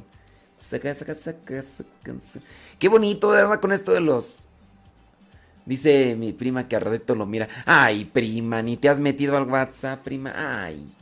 Ay, de a mí me que ni estás conectada ahí al internet. No, sí estamos conectados en la otra estación de radio. Qué bueno. Este, qué, qué bonito esto de las estaciones de radio, ¿verdad? Que se pueden ahora. Se puede uno conectar con. Con estaciones así. ¿eh? Yo, por ejemplo, que de repente me llega la nostalgia y quiero escuchar estaciones de radio que están en. En California. Y digo, pues me voy a poner a escuchar, ¿no? A ver qué, a ver qué sale. Pero hay estaciones de radio, por ejemplo en California, que no permiten que personas de otros países escuchen su programación. Pero para eso hay que buscar, hay que, hay mañas, hay mañas en internet, claro. Por ejemplo, eh, yo me, me conecto por internet a la estación allá de, una estación, no digo nombres, ¿verdad? de, de est- estación de Estados Unidos, ¿no? Una estación de radio hablada en español, de las que yo ya escuchaba en aquel tiempo, que escuchaba ahí en California. Y yo desde México no puedo escucharla, porque solamente la pueden escuchar las personas que estén dentro de Estados Unidos, porque esa es su prohibición. Ah, pero hace mucho tiempo supe que había unas formas de engañar a los dispositivos móviles, a las, a las compañías y decirles, no estoy en México, estoy en Estados Unidos, aunque yo esté en México. Y, y así es como uno puede, por ejemplo, si ustedes tienen con su contrato en Nefis, en el Nefis, ya ves que hay un Nefis de Estados Unidos. Entonces las personas que están en México no pueden ver el contenido que hay en Nefis de Estados Unidos. Y entonces pues, hay que engañar al Nefis de Estados Unidos decirles, no, yo, no estoy en México, estoy en Estados Unidos. Y, y, así. Y, y esto es este así chido porque pues, yo me puedo poner a escuchar, de vez en cuando cuando estoy editando me pongo a escuchar las estaciones allá de, de Gringolandia. Ay, qué, qué bonito es lo bonito. Qué bonito es lo bonito. Ándele. Gracias a los que le están poniendo ahí su like. Mi prima Lupis. Mi prima Lupis, este. También a este. Te mandé el video, güey, prima, y me dejaste ahí en vista. Ay, Dios mío, ando todo poderoso. Te mandé ahí el, el video y todo. Eh, dice Lupe Barriga, dice que, él es contrario. Dice que él está en Estados Unidos, se pone a escuchar estaciones de México. Sí, pues también igual. Mucha gente allá le llega la nostalgia, allá están en Gringolandia y se pone a escuchar estaciones de México. Yo también de vez en cuando me pongo a escuchar la estación allá de, de mi rancho. Ahí donde sale Emanuel. Emanuel el locutor. Que de hecho eh, es locutor de la estación principal ahí de radio de mi rancho allá en Acámbaro, Guanajuato. Y Emanuel, eh, fuimos compañeros en la formación de misioneros laicos. En la formación de misioneros laicos. Y pues él tiene una voz así de... "Oh, Hola, ¿cómo, cómo?". Y obviamente, pues, eh, se quedó con una muchacha, se quedó, se quedó en Acámbaro, Guanajuato, él es de Veracruz. De Veracruz, de hecho le decíamos el Veracruz. Hola Veracruz, el Veracruz. Y entonces, él se quedó ahí en Acámbaro, Guanajuato, con una acambarita, con una acambarense. Si me escucha me van a echar pleito y decir, oye. ¿Qué pasó? ¿Qué pasó?". empezó a trabajar ahí en una tienda de estas de pinturas, donde venden pinturas. Y después, escuchando la radio, escuchó que había la oportunidad para ser locutor por un día. Y pues él tenía ganas de la locutoriada y además de que tiene la voz así también muy eh, grave. Eh, hola, ¿qué tal? Y entonces fue a hacer la prueba y estuvo como locutor en un día y le gustó al dueño de la radio, le gustó el timbre de voz de Emanuel. Y sin conocimientos de locución ni nada, dijeron, pues quédate. Y me acuerdo así que cuando hablaba y decía, no, ya estoy en la radio, es, es un sueño para él. Y ahora pues después de mucho tiempo, ah, es creativo, es creativo, entonces le ha ayudado eso también de su creatividad para seguir estando en, en la radio ya después pues no sé cuántos años tendrá y pues que le sigue echando ganas, ¿verdad? Porque ya hizo una figura en la radio. Y con su voz y todo, y pues bueno. Allá está Emanuel. Entonces de vez en cuando me pongo ahí a escuchar la, radio allá de. De mi rancho. De mi rancho. Ah, dice mi prima que ya lo vio. Mi prima Lupis que ya lo vio. Ay, prima. Dice que ya lo vio dos veces. Oye, prima, ¿sabes qué es lo bueno de ese video? Que ahí el señor que anduvo grabando en lo de la cantamisa, pues eh, anduvo enfocando a todos, a todos. Y ahí uno puede mirar pues a muchas personas que ya no están en este mundo. Pero eh, en nuestra confianza y en nuestra esperanza es- eh, esperamos que estén allá en la gloria del Señor. Familiares, conocidos. Ahí en algún momento veo a mi prima Marta, que ya también se nos adelantó. Mi prima Marta que este que ya se nos adelantó y que pues ahí andaba sirviendo mi prima y todo. Sí, sí, sí.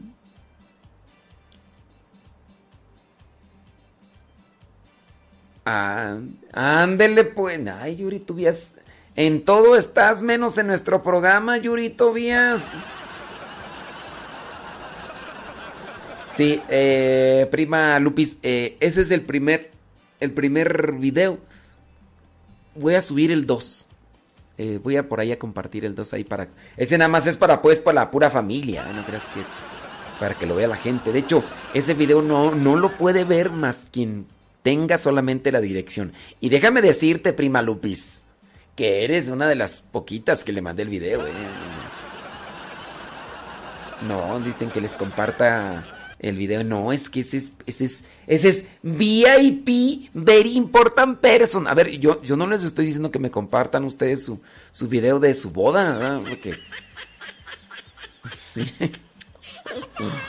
Sí, ese es muy significativo, así nomás, así como que para gente así de mi ranch. De mi ranch. Sí. Sí, no, ¿para qué quieres? Sí, luego hay gente chismosilla que uff. Hay gente mitotera que uff. Imagínate, hay gente chismosa que, que se ha dado a la tarea de investigar quiénes son los que viven cerca de donde yo estoy para conectarlos por Facebook y estarles preguntando. Estarles preguntando eh, a qué hora salgo, qué como, este, que cómo soy y todo. Imagínate gente chismosa, argüendera, mi tetera. No, no, no, no, no, no, no.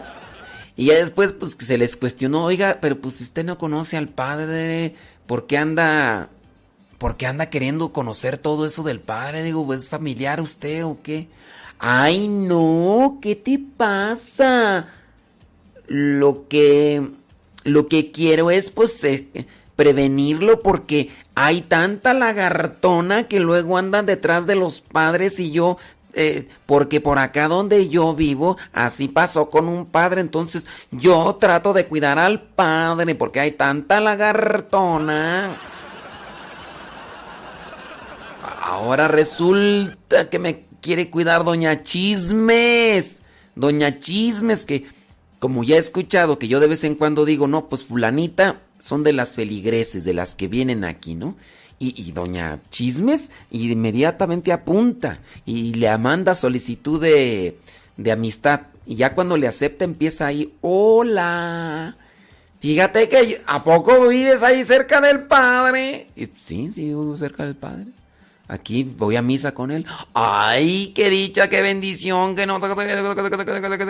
Y ahí le manda mensajitos y... ¿Cómo estás? ¿Cómo te ha ido? Y así empieza Doña Chismes. Y ya después Doña Chismes está haciéndoles llamadas, videollamadas. Dos horas colgada ahí en el teléfono, Doña Chismes. Y ya pues ya se le han cuestionado. Oiga, pero usted que, que ni vive en México ni nada, ¿por, por qué está tan interesada de, de, de- conocer todo eso?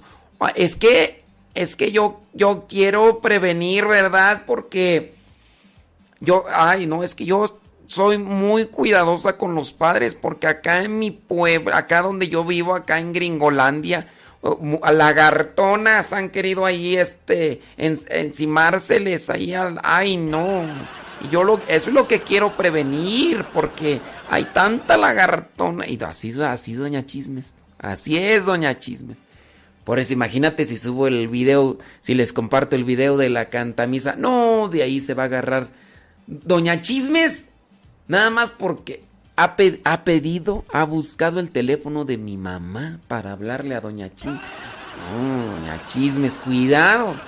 Incluso ha preguntado, oiga, ¿y usted no tendrá el teléfono de, de la mamá del padre Modesto para pues saludarla y darle gracias porque ha, dado un sacerdote a la? O sea, cuidado con doña Chisme, nomás porque mi abuelita ya no está en este mundo, sino hasta mi abuelita le hablaba. don- Bueno, de todas maneras ni le iba a escuchar, ¿verdad? Pero, no, cuidado con doña Chisme. No, no, cuidado, qué barbaridad. Por eso hay que tener, pues también ahí mucho, pero ¿saben? Eso se llama acoso. Eso se llama acoso y eso también puede ganarse una demanda. A mí se me hace que a Doña Chismes la vamos a demandar por andar de acosadora. Ya, ya vamos a ir para que se le quite, Doña Chismes. Póngase a atender a su familia, póngase a cocinar, póngase a trabajar. Dos horas colgadas en el teléfono ahí hablando con estas personas acá, acá. Ay, no podrás. Eso es administración. ¿De cuál administración? No, no, no, no. Em, tengo una amiga que cuando agradece dice, dice, gracias, Padre, Madre Dios. Que sí es correcto. No, no, no es correcto. No es correcto, es decir, gracias, Padre, Madre Dios. No, no es correcto. No, no, no es correcto eso. De decir así. Eh, saludos a Lupe Barriga. ¡Ahora, vale! Saludos a los de Michoacán. Ah, saludos a los de. A los de Guanajuato. Ándele. Anda allá en Marión, Carolina del Norte. Ahora, Lupa Barriga. Saludos a la, a la chilindrina. Mira, chilindrina nos está escuchando allá en, allá en Phoenix. Ay, doña Chisme, de veras, ya póngase a atender a su familia, doña Chismis. ¡Hola, doña Chismis!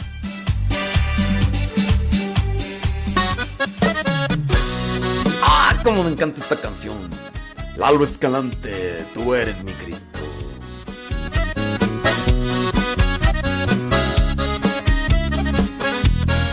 Ahí viene el Evangelio del día de hoy. Cristo, eres mi Rey, mi Salvador y todo en mí. Tú das tu vida solo por mí. Yo te la doy y soy libre en. Eres mi Señor, tú eres mi Señor. Eres mi Señor, Jesús. Eres mi Señor, eres mi Señor, eres mi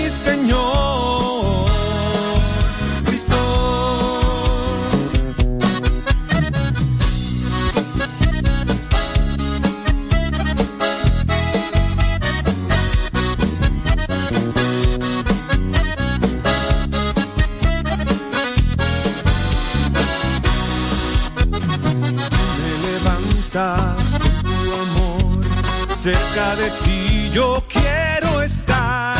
Tú me das gozo en mi corazón. Tu espíritu en mí es el signo que eres mi Señor. En estos momentos vamos a escuchar la palabra de Dios. Dispón tu corazón para que el mensaje llegue hasta lo más profundo de tu ser.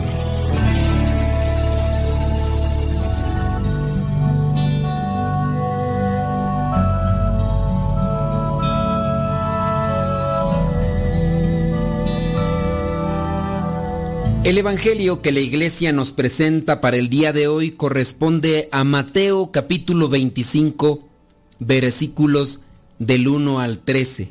Sucederá entonces con el reino de los cielos como lo que sucedió en una boda. Diez muchachas tomaron sus lámparas de aceite y salieron a recibir al novio. Cinco de ellas eran despreocupadas y cinco previsoras. Las despreocupadas llevaron sus lámparas pero no llevaron aceite para llenarlas de nuevo. En cambio, las previsoras llevaron sus botellas de aceite, además de sus lámparas. Como el novio tardaba en llegar, les dio sueño a todas y por fin se durmieron. Cerca de la medianoche se oyó gritar, Ya viene el novio, salgan a recibirlo. Todas las muchachas se levantaron y comenzaron a preparar sus lámparas. Entonces, las cinco despreocupadas dijeron a las cinco previsoras, Denos un poco de su aceite, porque nuestras lámparas se están apagando. Pero las muchachas previsoras contestaron, No, porque así no alcanzará ni para nosotras ni para ustedes. Más vale que vayan a donde lo venden y compren para ustedes mismas. Pero mientras aquellas cinco muchachas fueron a comprar aceite, llegó el novio y las que habían sido previsoras entraron con él en la boda y se cerró la puerta. Después llegaron las otras muchachas diciendo, Señor, Señor, ábrenos. Pero él les contestó, les aseguro que no las conozco. Manténganse ustedes despiertos, añadió Jesús, porque no saben ni el día ni la hora. Palabra de Dios. Te alabamos, Señor. Señor Jesucristo, nuestro divino Salvador, te damos por tu infinito amor. Te escuchamos en la palabra, te recibimos y adoramos en la Eucaristía, te servimos en los hermanos.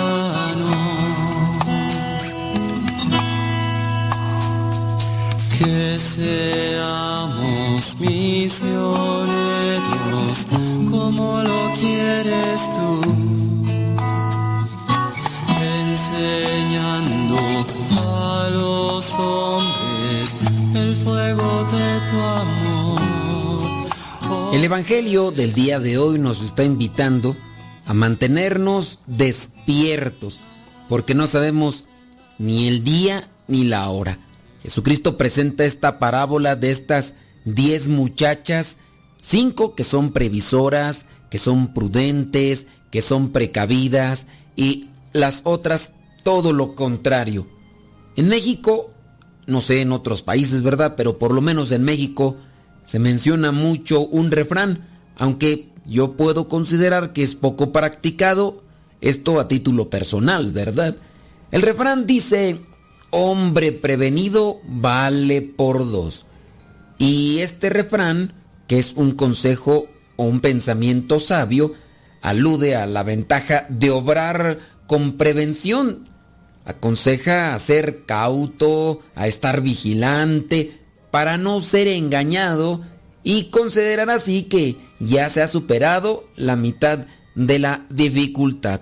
Hombre prevenido vale por dos. Veamos varias cuestiones del hombre que es precavido, que es prevenido, de la persona, hablando también de las mujeres, como en este caso de la parábola, que son mujeres, estas muchachas vírgenes, estaban ahí preparadas con su lámpara, pero también con algo de aceite por si es que se les acababa el que llevaba en la lámpara. Actualmente hay personas que saben que van a salir de viaje, que no saben si van a encontrar dónde recargar su teléfono móvil o su tableta si es que tienen que realizar algunas cosas. Hay personas precavidas que incluso no es que tengan que salir muy lejos para cargar una batería de esas, que es muy accesible, pueden traerla ya cargada en su maletín, en su mochila, en su bolsa. Hombre prevenido, mujer prevenida, vale por dos. Hay personas que incluso pueden traer una copia de la llave de su casa en su bolsa, en la bolsa del pantalón, pero también pueden tener otra por ahí guardada por si es que se les quedan las llaves adentro de la casa. Suele suceder. Alguien más incluso tendrá también copias de las llaves del automóvil por ahí guardadas por si es que algún día se quedan las llaves adentro del automóvil. Pero pensemos en algunas cosas en las que debemos de ser precavidos y que estas cosas las enfoquemos también a la vida espiritual, porque es a lo que se está refiriendo el pasaje bíblico. Tenemos que ser precavidos con las cosas que nos rodean, pero también hay que estar atentos a lo que puede suceder con nuestras vidas. Estamos de paso, somos peregrinos, hoy estamos, mañana solamente Dios lo sabe. El hombre prevenido piensa en el futuro. Sí, hay que vivir el presente, pero también hay que proyectarnos hacia dónde vamos, el futuro. De ahí la importancia de prepararse con instrucción, con valores, con reflexión, también con lo económico, posiblemente una enfermedad,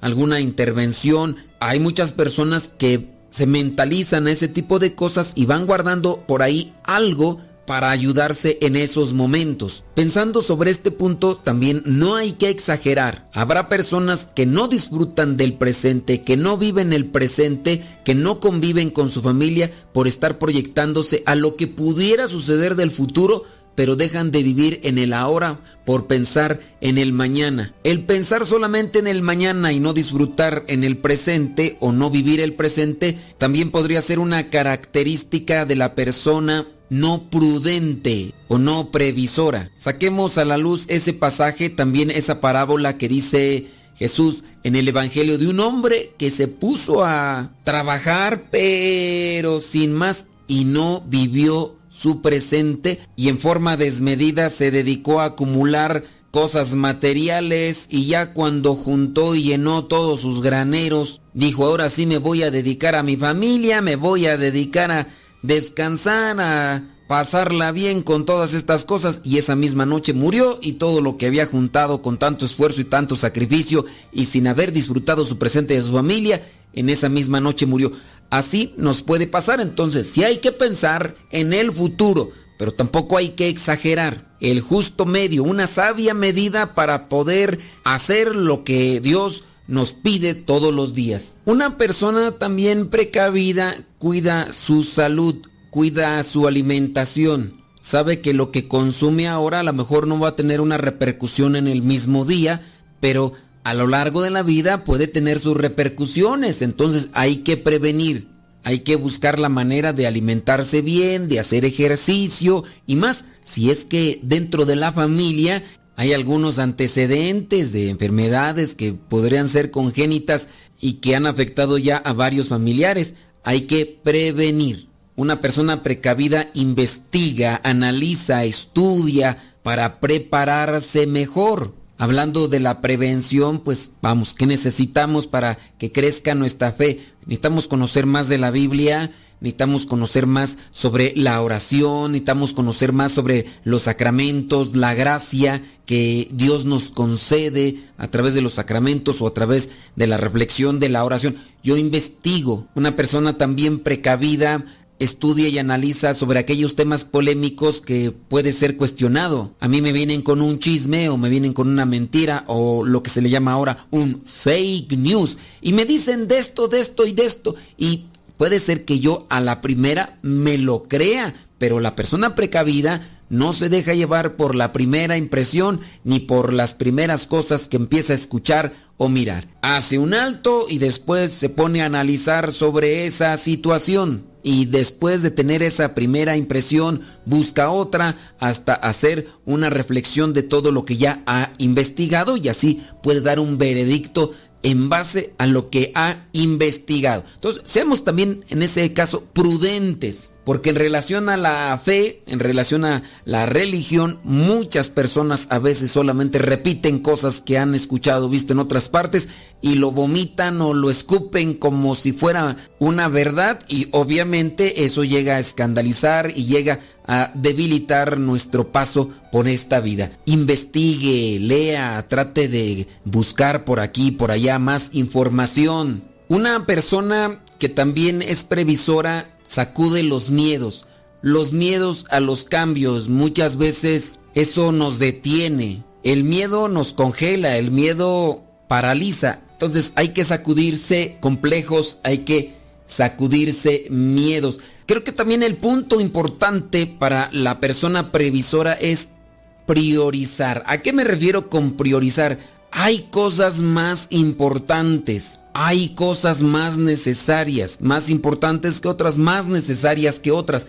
Hay que tener bien claro qué es lo que necesitamos hacer y dentro de las cosas que necesitamos hacer hay que poner a unas primero y a otras después, no con base a un gusto, sino a lo que es nuestra situación de vida. Yo quisiera esto primero, pero pues no se puede. Primero tengo que realizar esta cuestión. Veamos solamente un pequeño ejemplo. La persona que llega al gimnasio, llega al gimnasio y quisiera dedicarse inmediatamente a levantar pesas y todo.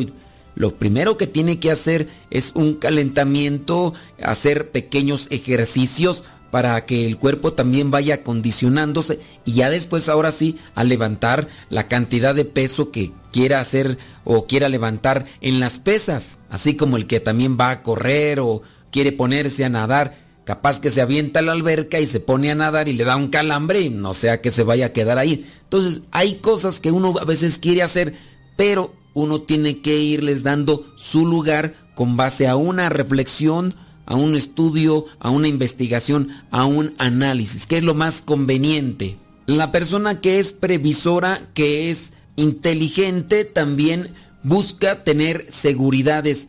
Pongamos el ejemplo de estas muchachitas. Estas muchachitas van a guardar aceite. ¿En dónde lo van a guardar? Vamos a utilizar estos botecitos. Bueno, estos botecitos aguantan. Estos botecitos podrían realmente contener el aceite porque uno puede utilizar muchas cosas para el momento, pero quién sabe si realmente soporte, ¿no?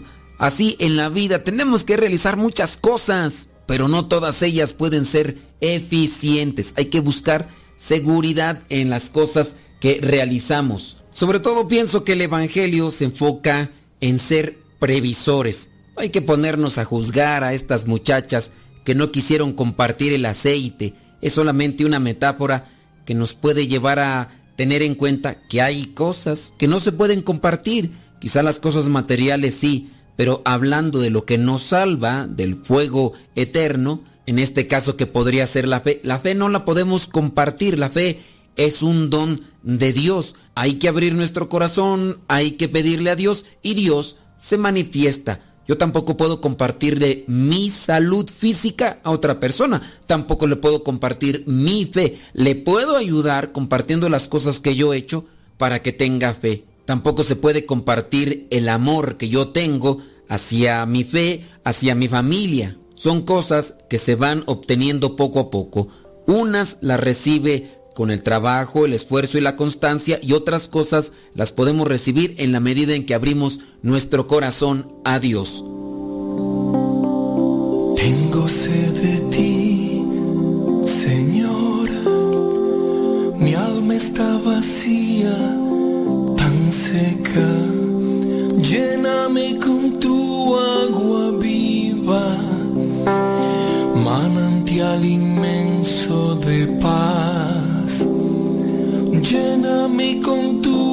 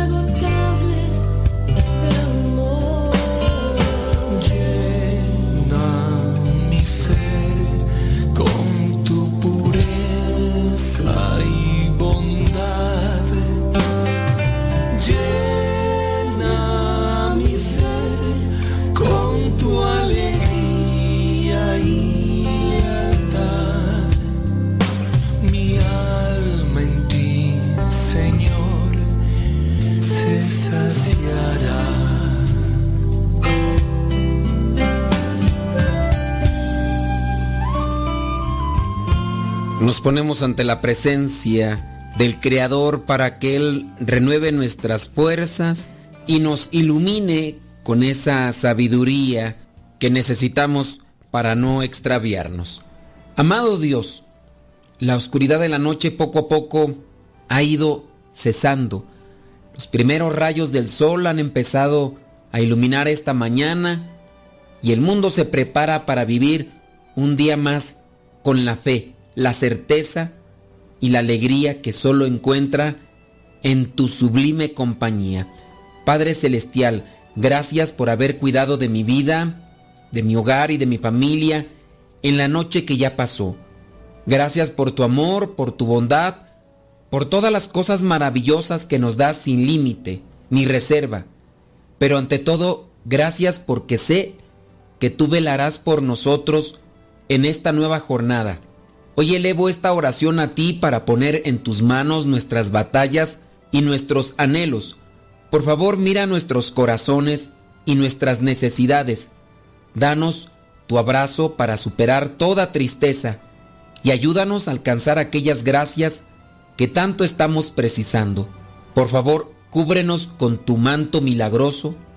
No nos dejes caer en la tentación y en la tristeza. Permite que nuestra fe en ti se haga más grande en cada nuevo día y ayúdanos a ser humilde instrumento de tu obra. Por favor, mantente siempre a nuestro lado. Ayúdanos a avanzar por buen camino y líbranos de todo mal, de todo peligro, del enemigo malvado y de aquellas personas que con sus acciones o sus pensamientos nos quieren hacer daño. De mi parte te ofrezco vivir este día de la mejor manera posible, con un alma noble y bondadosa, pues sé que la mejor manera de honrarte es obrando de acuerdo a lo que tú esperas de mí. Amado Dios, tu sublime presencia es la que ilumina todos mis días. Tu compañía me guía por caminos buenos y tu bondad llena mis jornadas de éxito, prosperidad y alegría. Por todo lo que te doy, gracias, y te pido siempre tu bendición. Dame mis sacudidas necesarias para estar siempre prevenido, pues no sé cuándo será el último día que me toque caminar en este mundo, pero no importa qué día sea o cuándo sea, siempre quiero seguir caminando de tu mano. Espíritu Santo, fuente de luz, ilumínanos. Espíritu Santo, fuente de luz, llénanos de tu amor. La bendición de Dios Todopoderoso, Padre, Hijo y Espíritu Santo, descienda sobre cada uno de ustedes y les acompañe siempre. Soy el Padre Modesto Lule de los misioneros servidores de la palabra. Vayamos a vivir el Evangelio. Tu palabra para mis pasos, mi. Lámpara tu palabra para mis pasos, luz en mi sendero. Luz, tu palabra es la luz.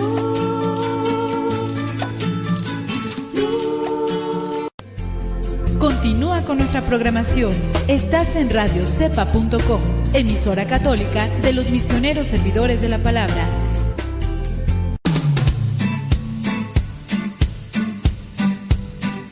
Desde agosto del año 2009, aquí está Radio Cepa y seguirá estando hasta que Dios no diga otra cosa. Recomienda a Radio Cepa para que sigamos adelante hasta que Dios no diga lo contrario. Radio Cepa, ñaca ñaca.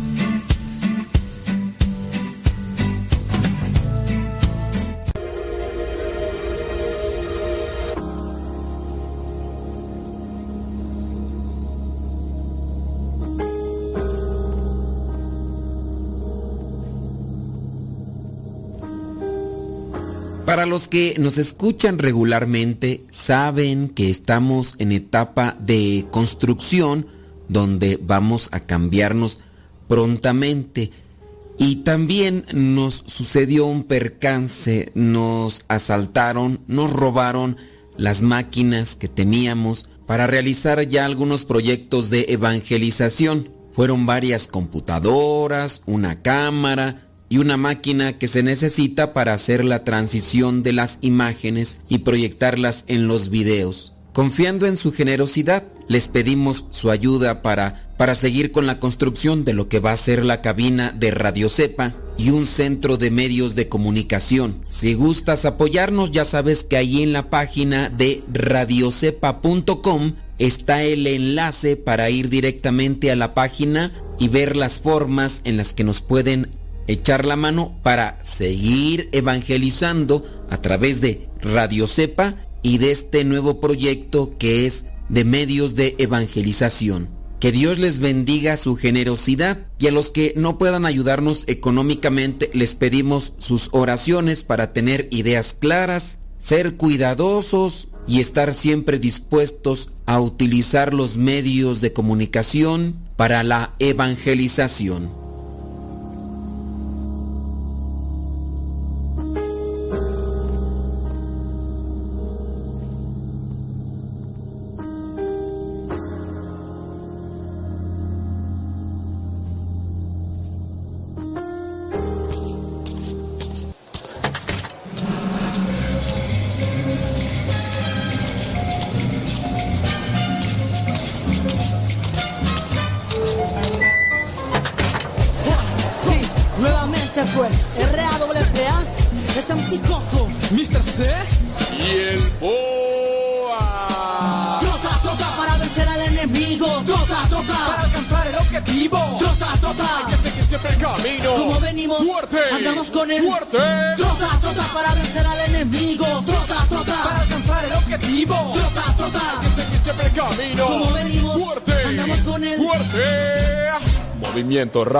Seguimos cabalgando hacia la meta. Venimos enfocados donde se encuentra. Sin pistola y sin cuchillo vamos ganando. Y día con día más nos acercamos. En este camino vengo bien enfocado. En este camino sé cómo dar el paso. Muchos atacan y ponen barreras. Con apoyo desde arriba abrimos la brecha. Es que la salvación no te llega en email. En esto, compa, hay que ponernos al 100. Que las mañas desde abajo queman el zapato. Pero con el respaldo puedo andar descalzo. Sigue trotando y agarra bien tu rumbo. Tienes que ser astuto. Sigue trotando y agarra bien tu rumbo. Que en este camino tú llegarás al triunfo. Préndete, muévete, hey, siempre ágil. Préndete, muévete, con él es fácil. Préndete, muévete, hey, siempre activo. Marcamos la raya siempre contra el enemigo. Trota, trota para vencer al enemigo. Trota, trota para alcanzar el objetivo. Trota, trota. Hay que seguir siempre el camino. Como venimos, Fuerte. andamos con el Fuerte. Trota, trota para vencer al enemigo. Trota, trota para alcanzar el objetivo. Trota, trota. Hay que seguir siempre el camino. Como venimos, Fuerte. andamos con el Fuerte. Si yo entro, no muy rápido ni llegando a lo lento, haciendo lo mío como siempre, buen concepto. Hay que apresurarse, solo ser constante, siguiendo el camino sin dejar el objetivo. Siempre para adelante hay que ser perseverante. En él hay barreras y hay que superar. Así como caes, te puedes parar. Dale gracias a Dios y sigue tu caminar. Y no corriendo, sino trotando. Así todas tus metas irás alcanzando. Me encuentro cantando, a él alabando. Anda mi hermano, alzando las manos. Manos acercamos, sin manos esforzamos. No solo que hablar, cuenta más actuar. Entre más pasa el tiempo, maduro y entiendo que con ganas y esfuerzo logro lo que quiero. Y no siempre que llega primero es el mejor, sino el que hace las cosas de corazón. No lo rápido lo que importa, sino las ganas que le echas mi compa. Trota, trota para vencer al enemigo. Trota, trota para alcanzar el objetivo. Trota, trota. Hay que seguir siempre el camino. Como venimos, Fuerte. andamos con el Fuerte. Trota, trota para vencer al enemigo. Trota, trota para alcanzar el objetivo. Trota, trota. Hay que seguir siempre el camino. Como venimos, Fuerte. Andamos con el Fuerte.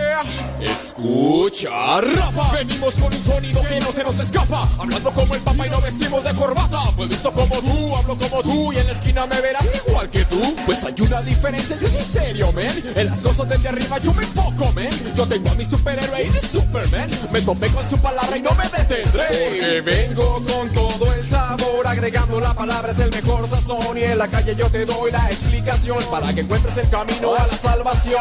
Y no teman al sonido urbano. Movimiento rapa siempre da la mano. Oye, hermano, esto no se ha acabado. En el camino de la vida siempre voy al paso. Y no voy corriendo, no voy caminando, no desesperando, siempre bien calmado. ¿Y sabes qué? ¿Qué? ¿Qué? ¿Qué? ¿Qué? Siempre voy trotando. ¡Oh! Trota, trota para vencer al enemigo. Trota,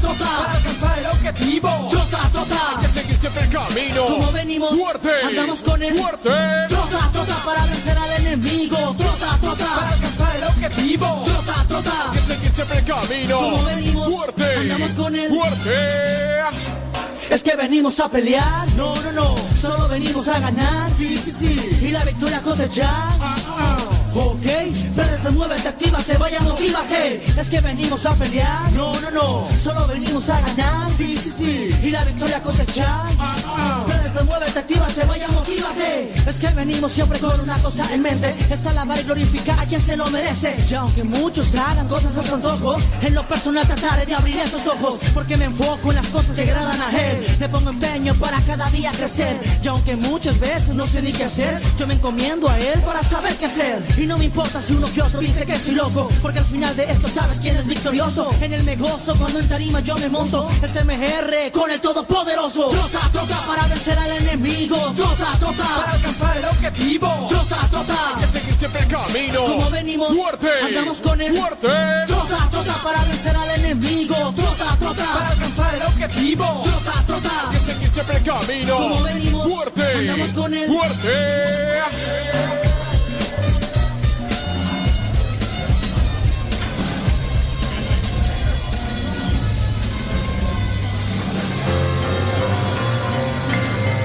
La pregunta que te vamos a hacer el día de hoy es muy sencilla. De hecho, ya la hemos hecho antes.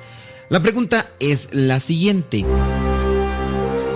¿Qué libros del Nuevo Testamento fueron escritos por un médico? ¿Qué libros del Nuevo Testamento fueron escritos por un médico? Evangelio de Lucas, los Hechos, Evangelio de Mateo y Apocalipsis, Evangelio de Juan y la carta a los romanos. ¿Qué libros del Nuevo Testamento fueron escritos por un médico? El Evangelio de Lucas y Hechos de los Apóstoles, el Evangelio de Mateo y Apocalipsis, o el Evangelio de Juan y la carta a los romanos. La pregunta en realidad está bien sencillita, ya te habíamos dicho antes. Pero si tú respondiste que los libros del Nuevo Testamento que fueron escritos por un médico fue el Evangelio de Mateo y el Apocalipsis, bueno, pues te equivocaste. Si también dijiste que fue el Evangelio de Juan y la carta a los romanos, pues también te equivocaste. La carta a los romanos fue escrita por San Pablo, el libro del Apocalipsis fue escrito por San Juan, el Evangelio de Mateo pues fue escrito por Mateo, el Evangelio de Juan fue escrito por Juan. El que es médico era discípulo de San Pablo es Lucas. De hecho, algunos consideran que los hechos de los apóstoles vendría a ser como la segunda parte del Evangelio. Lucas no conoció a Jesucristo, lo conoció por medio de San Pablo. Y así también, por ejemplo, en el caso de Marcos, aunque algunos estudiosos dicen que Marcos sí llegó a conocer en persona Jesucristo, pero no fue su discípulo como tal. O bueno, sí, pero no fue, digamos, muy acercado porque era muy joven. Marcos fue discípulo de Pedro. Marcos fue discípulo de Pedro, aunque también llegó a conocer a San Pablo, pero en algún momento incluso por ahí tuvieron problemas porque abandonó la misión, sí, abandonó la misión. Bernabé abogó por él, el famoso Juan Marcos que deja a Pablo, después quiere regresar, pero Pablo no lo quiere. En fin, estoy hablando de otra cosa. La respuesta del día de hoy es Lucas. Lucas era médico y él llegó a escribir el Evangelio de Lucas y el de los Hechos de los Apóstoles. Ojalá conozcas más de la palabra de Dios, trates de reflexionarla, pero sobre todo de llevarla a la práctica en tu vida, para que los que no creen en Dios puedan creer por medio de tu testimonio.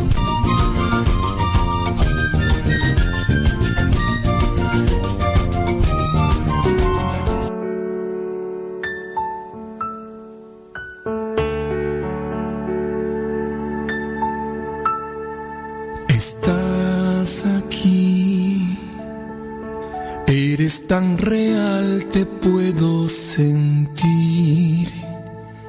Estás aquí, tu presencia llena mi existir.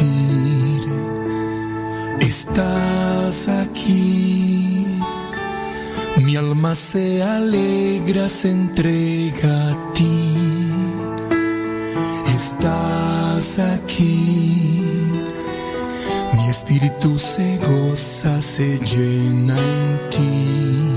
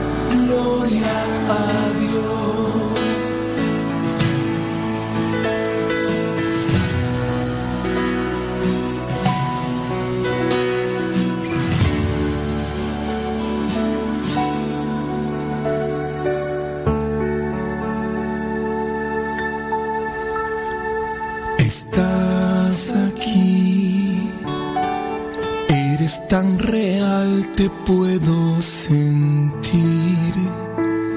Estás aquí, mi espíritu se goza, se llena en ti.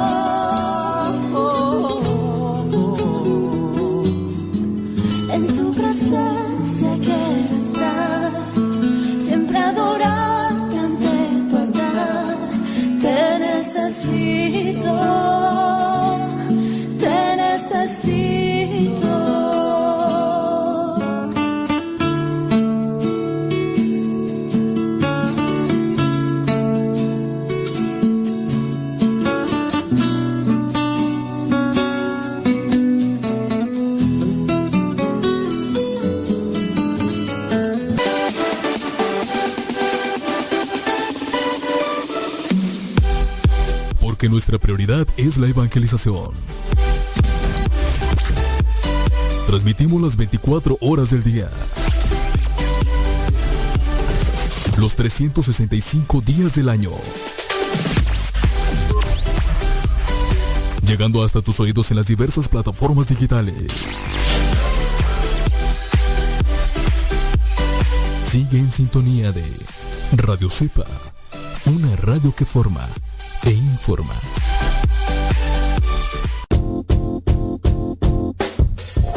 Hola padre, somos las hijas de Laura y lo escuchamos desde Denver. Este programa nos ha ayudado en la escuela. Nos gusta la trivia y todos los días lo escuchamos y todas las mañanas. Saludos a mi hermana. Hola padre, Dios lo bendiga. Me gusta la pregunta preguntona. Saludos desde Denver. Adiós.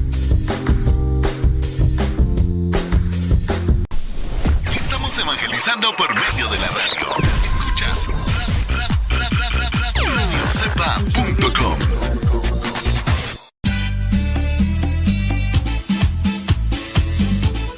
Buzón de voz de Radio Cepa al número de California, área 323 247 7104. Habla y deja tu mensaje. Di tu nombre donde nos escuchas y tu mensaje. Recuerda el número es de California, área 323 247 7104 247 7104 área 323 Este número es de California, Estados Unidos. 247-7104, área 323, el buzón de voz de Radio Cepa.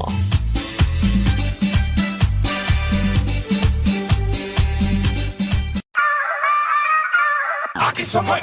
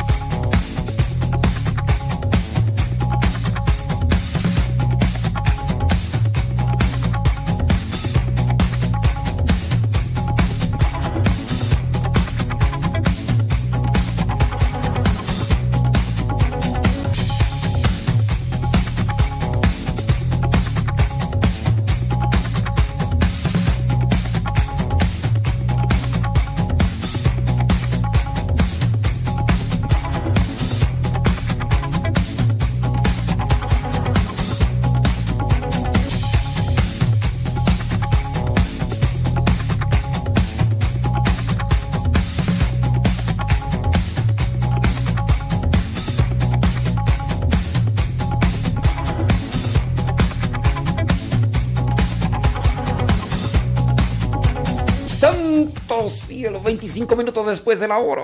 Ay, ay, ay, ay, santo Dios. Déjame estirar poquito porque es justo y necesario. Mm, mm. Sí, este... mm, déjame ver. Déjame ver. Sí, sí, sí, sí, sí. Sí, hay que revisar eso. Hay que... Sí, sí, sí. Hay que revisar eso. Ajá.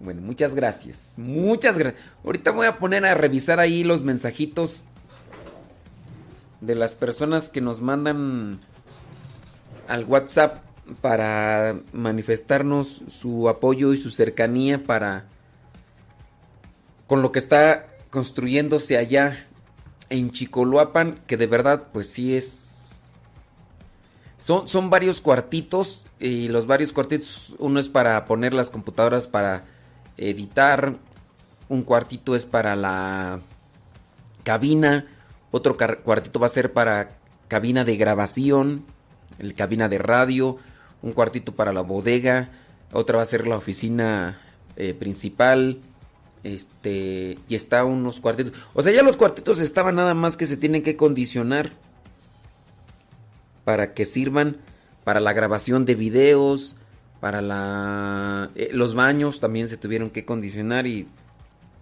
qué más tú y muchas otras cosas más. Entonces voy a abrir ahorita el el WhatsApp, WhatsApp para mandarles ahí la la información. Odalis, Odalis, Odala le cantaba. Tiri, ti, ti, ti, ti, ti. Odalis, Odala le cantaba. Tiri, ti, ti, tiri, ti. Saludos a Isabel allá en Puebla. Isabel, ti, tiri, ti, tiri, pero Isabel, ti, tiri, ti, tiri, pero Isabel, ti, tiri, ti, tiri, pero Isabel. Eh, Saludos Isabel. Este. Santo Dios. Sí, estoy acá mandándome mensajes con Pablo. Pablo. Pablo Mármol. Pablo Mármol. eh, no, Pablo, el hermano del padre Gonzalo. El, el hermano del padre Gonzalo. Pablo. Pablo. Em, los que miraban el diario Misionero. Ayer se hizo el envío de dos hermanos sacerdotes que van a República Dominicana. República Dominicana, tú ya sabes. El hermano Josué y el hermano Lupe. Guadalupe. Va para, para República Dominicana, sacerdotes ellos. Y ahí en el diario misionero, ahí se grabó un poquito del video y, y ahí se los compartimos. Antier, o hace dos días, ya no me acuerdo, se hizo el envío de eh, cuatro hermanas misioneras servidoras de la palabra para Italia. Van para no, ya, están en, en Italia. Me imagino que ya iban a llegar ayer en la noche. Iban a llegar ayer en la noche. Entonces, muy posiblemente, pues ya están en, en tierras italianas. Dice, ¿a qué, ¿a qué lugar de Chicolopan se van a cambiar? Al Centro Nacional de Reconciliación. A ese lugar de San Vicente, Chicolopan. Ahí tenemos la casa de retiros que se llama Centro Nacional de Reconciliación. Es de el Seminario de la Cruz. Ahí está. Creo que por ahí pasa Leito Rojas. Porque. mm, Pues ella, ella pasa por ahí sequita. Ella pasa de vez en cuando. De vez en cuando. Sí, sí, sí. De vez en cuando pasa por ahí y este. Y entonces cuando vaya, pues por ahí va a andar ahí cerca. Sí, sí, sí. Saludos al Kevin Fernie, allá hasta Morelia, Michoacán. María Gamino en Charlotte, Arizona. Ándale. Sí, primeramente Dios. Pues está ya haciendo la construction. Saludos al tío Chuma. Ándele, qué bueno. Dice que sí miraron el diario misionero. Sí. Sí, pues son, son dos hermanos sacerdotes que, que se les hace el envío. También a las hermanas se les hizo el envío. Nada más que yo no pude estar en la, en la misa de las hermanas porque... Porque esa hora también estaba el programa de radio en la mañana. Y entonces pues ya no. Y este... además que... Además que este... mm, Pues sí, yo, yo sí quería, pero pues no, no, se pudo. Es que estoy acá leyendo los mensajes acá, estoy inventando los mensajes allá. Muy bien, déjame pasar acá a noticias. Noticias con pilón, no, noticias de la iglesia. Déjame ver, déjame ver. Déjame ver.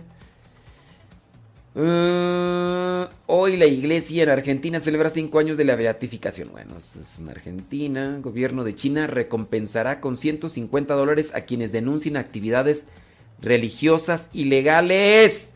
El gobierno chino recompensará con hasta 150 dólares a quienes denuncien los delitos de actividades religiosas ilegales. Una medida que tiene como fin controlar a las comunidades cristianas que aseguran que pretenden controlar potenciales focos de COVID. O sea, si, si, denuncias una actividad religiosa, te damos 150 dolaritos. Eh, ¿Qué más tú? Mm. ¿Moriremos junto como mártires o nos salvaremos juntos? Ajá, Dios me dio este don, aseguro. Oh, pintan. Ah, Santa Mónica, sí es cierto. Vámonos con las cápsulas de Santa Mónica. Sí. Ahorita.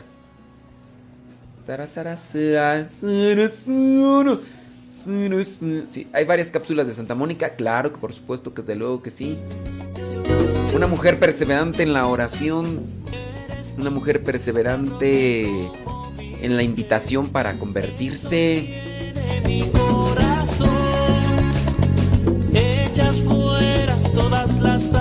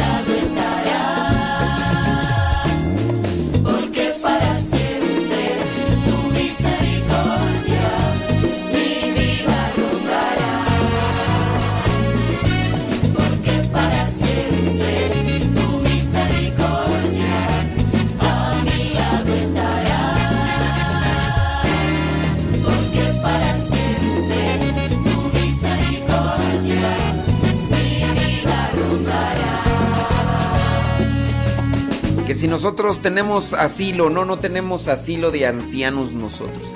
Ya estoy anciano yo, pero todavía no, no es que...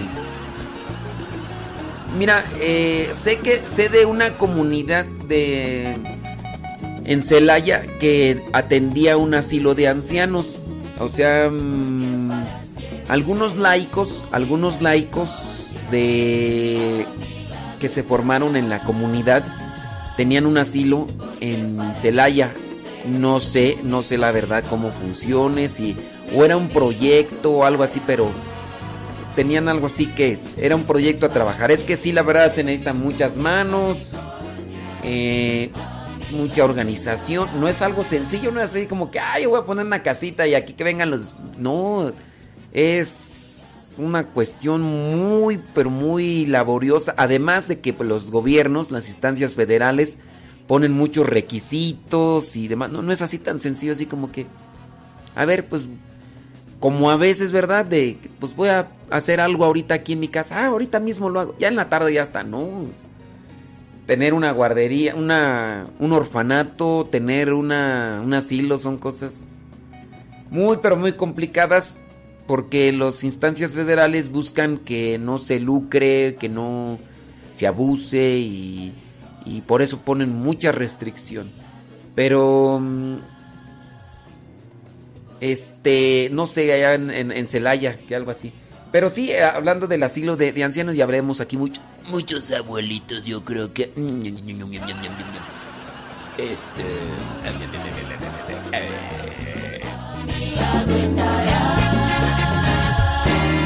Porque para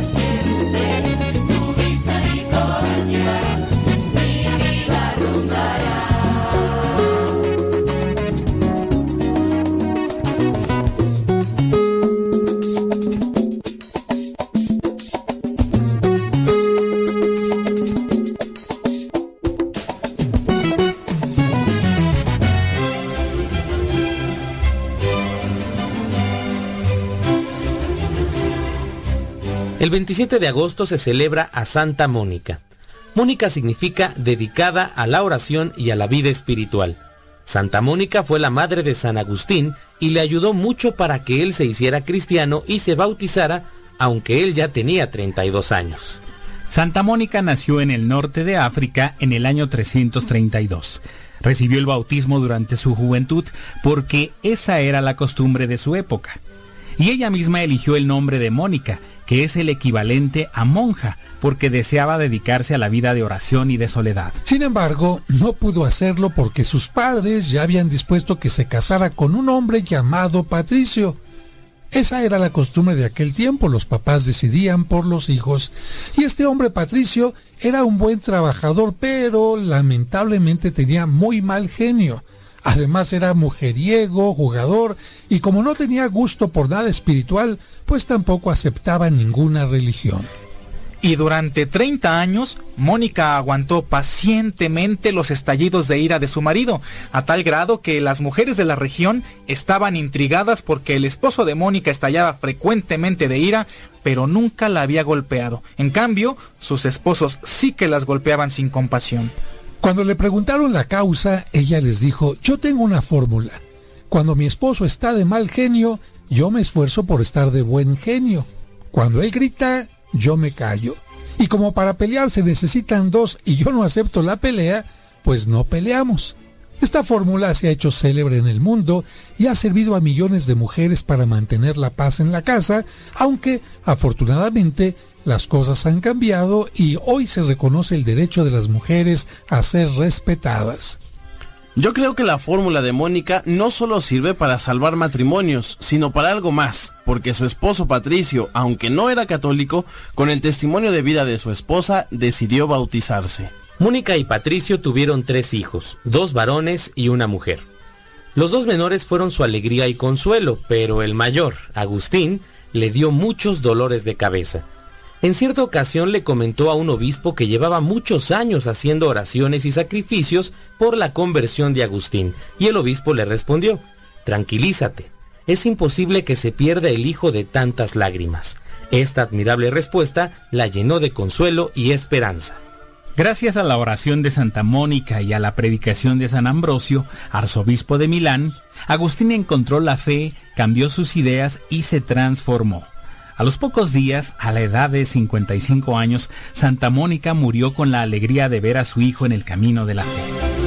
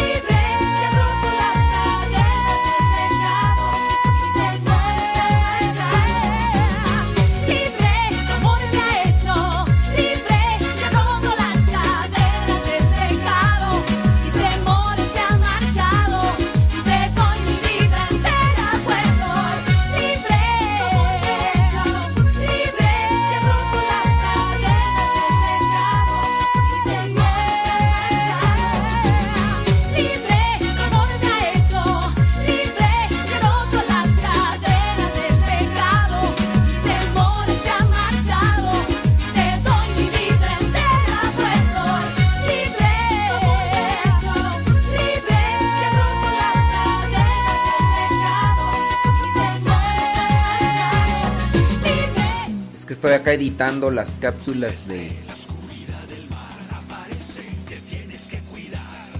Las, las de estas de. De este de Santa Mónica, hombre. Encontré una de Mauricio Pérez. Que se llama. Que se llama. El éxtasis de Santa Mónica. Órale. Déjame. Está tu el éxtasis? Aquí está. Aquí está, aquí está viendo pasar el tiempo. Vamos a escucharla. y muy grosero, pesado y muy sangrón. Tiburón bombón. Pero en el fondo de su pobre corazón.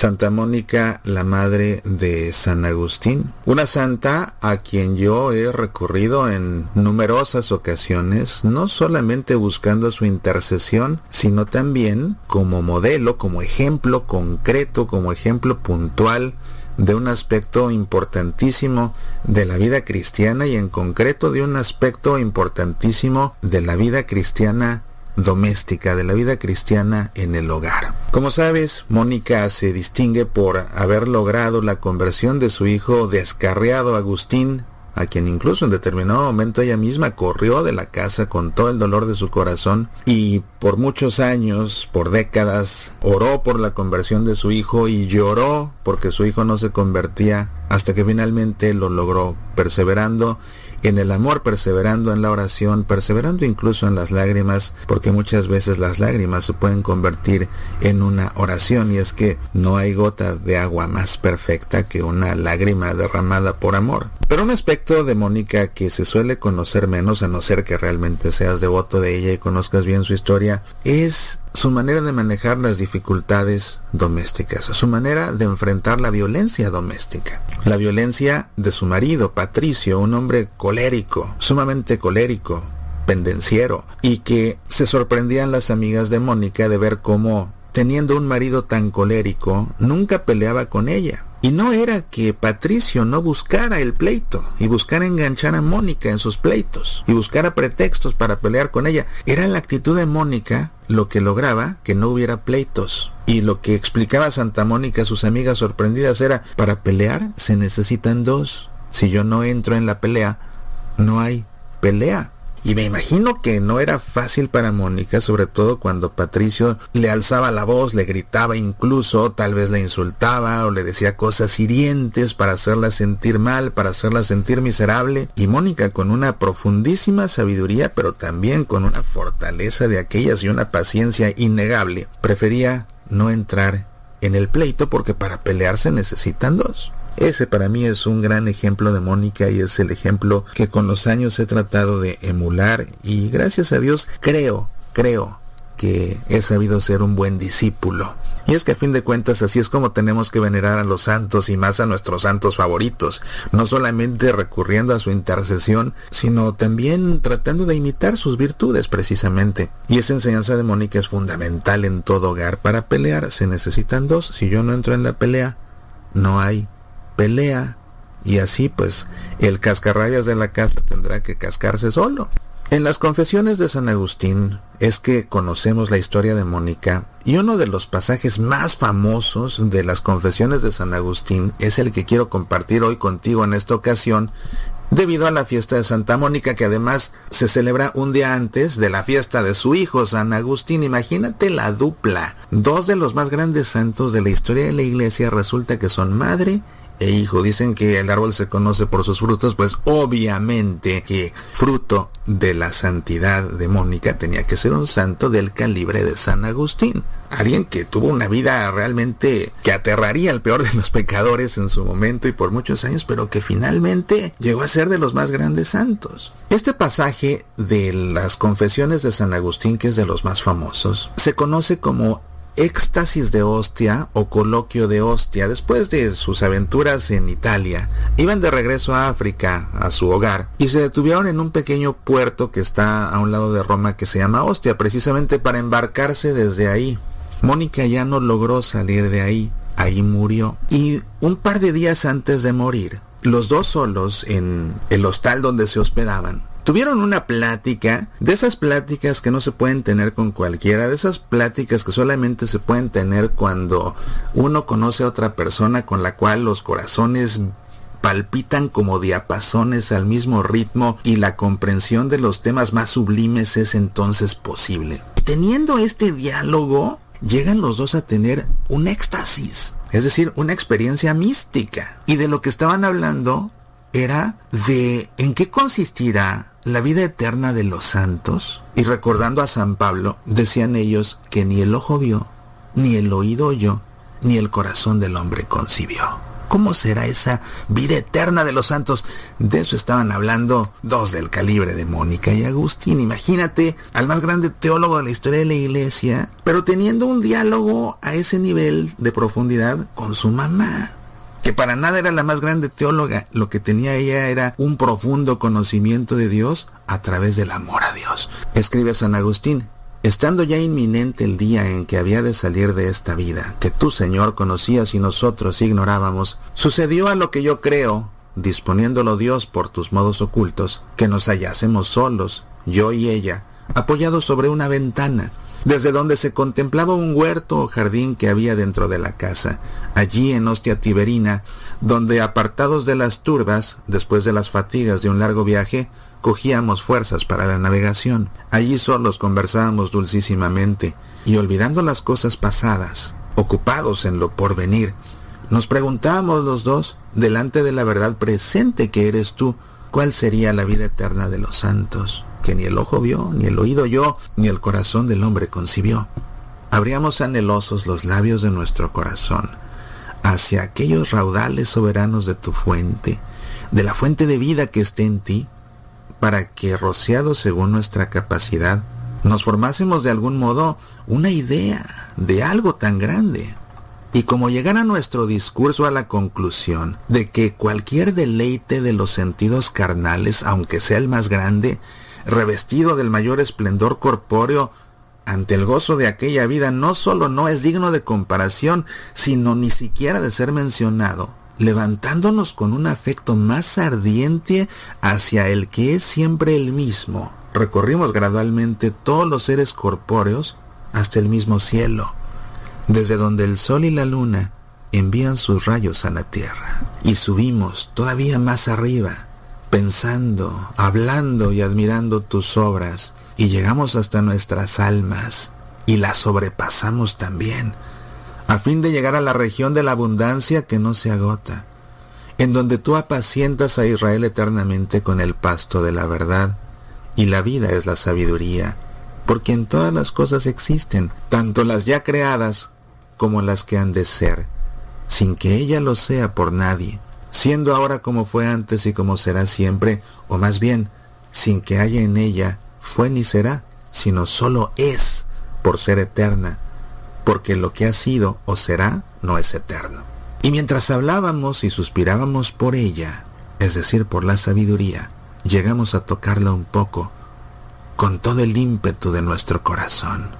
Y suspirando y dejando allí prisioneras las primicias de nuestro espíritu, regresamos al estrépito de nuestra boca, donde el verbo humano tiene principio y fin, en nada semejante a tu verbo, Señor nuestro, que permanece en sí sin envejecer y renueva todas las cosas.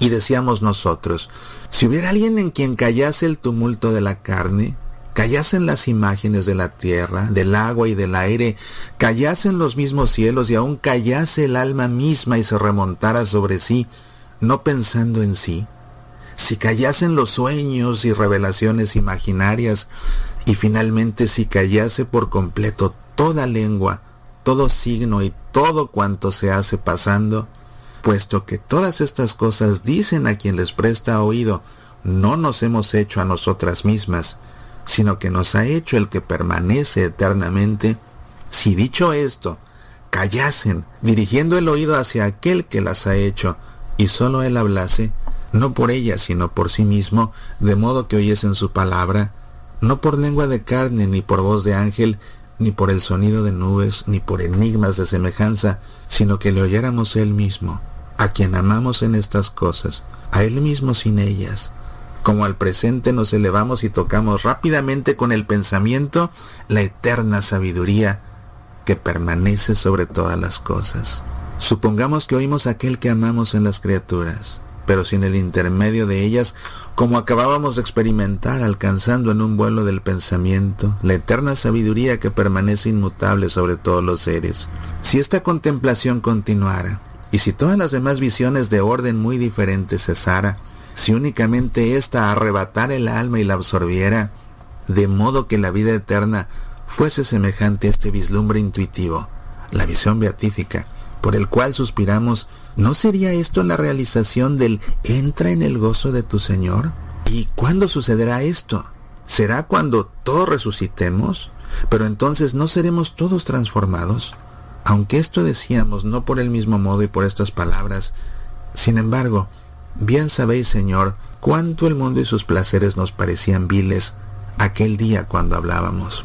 Mi madre añadió, Hijo mío, en cuanto a mí, ya nada me da gusto en esta vida. No sé lo que hago todavía aquí, ni por qué todavía esté aquí.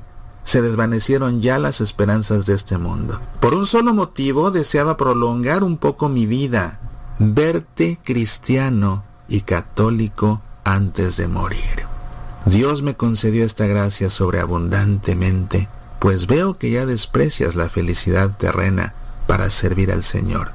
¿Qué hago yo? pues aquí, Ahí termina este episodio de las confesiones de San Agustín y Santa Mónica muere un par de días después. Después de haber dedicado su vida, o muchos años de su vida, décadas, a llorar y a rezar por la conversión de su hijo. Ahora que por fin Mónica se da cuenta de quién es el hijo, al grado de que imagínate, comienzan a dialogar esto que te acabo de leer. Y lógicamente que estas ideas tan complejas no procedían de Mónica, procedían del más grande teólogo de todos los tiempos, su hijo. Pero Mónica entendía lo que estaba diciendo Agustín. Y después juntos tienen una experiencia mística. Y con eso Mónica se da cuenta, ya la hice, era el propósito, por eso quería seguir viva para que te convirtieras. Y veo a qué nivel estás ya. ¿Qué hago ya aquí? Ya cumplí. ¿Qué hago aquí? Ya nada me da esperanza en esta vida. Lo logré, lo logré. Imagínate oyendo a su hijo hablar de esa manera, teniendo juntos esa experiencia mística. ¿Ya qué, qué más le da a Mónica estar aquí? Alguna madre con una óptica más terrena quizás dijera, qué bueno, ya se convirtió, ahora me voy a dedicar a escuchar sus predicaciones, a vivir la vida por fin en paz. Eh, ya a estas alturas el marido colérico de Mónica había muerto mucho tiempo antes y se convirtió, se convirtió gracias a Mónica y se bautizó. Bueno, Mónica fue capaz de convertir hasta a la suegra, imagínate. Esos son palabras mayores. Y fíjate cómo en este diálogo todo se centraba en ¿Cómo será la vida eterna de los santos? Esa vida que ni el ojo ha visto, que ni el oído ha escuchado, que ni ninguna mente ha podido imaginar. ¡Ah! Eso se cuestionaban estos dos. ¿Cómo será la vida eterna? Pues para Mónica y Agustín, la vida de dos santos que nos sirven como ejemplo, que tanto nos enseñan, a quien tanto recurrimos, a quien tanto veneramos, a quien tanto amamos. Realmente Agustín es San Agustín por la gracia de Dios, pero también en gran, gran, gran medida por el amor de su madre y por la fe de su madre Mónica, que con tanta oración tan insistente y tantas lágrimas lograron sacarle a Dios las gracias necesarias para que su hijo llegara a ser quien fue. Soy Mauricio Pérez, estas son Semillas para la Vida.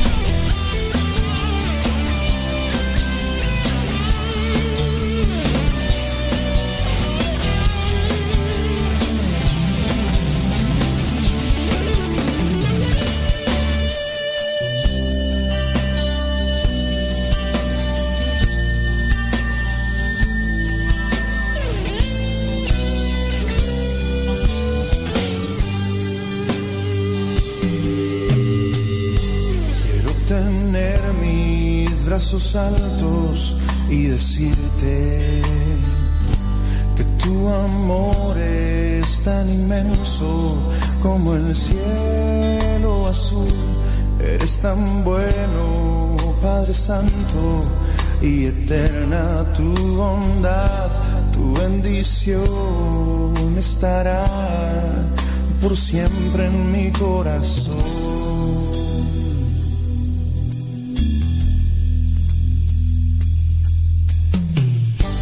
Quiero tener mis brazos altos y decirte que tu amor es tan inmenso como el cielo azul. Eres tan bueno, Padre Santo, y eterna es tu bondad. Bendición estará por siempre en mi corazón,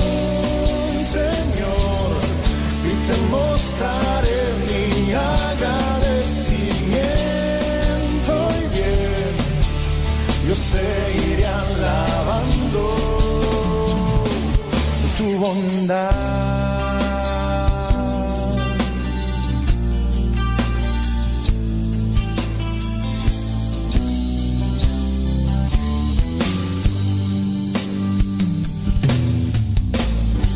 Quiero tener mis brazos en alto y decirte que tu amor es tan inmenso como el cielo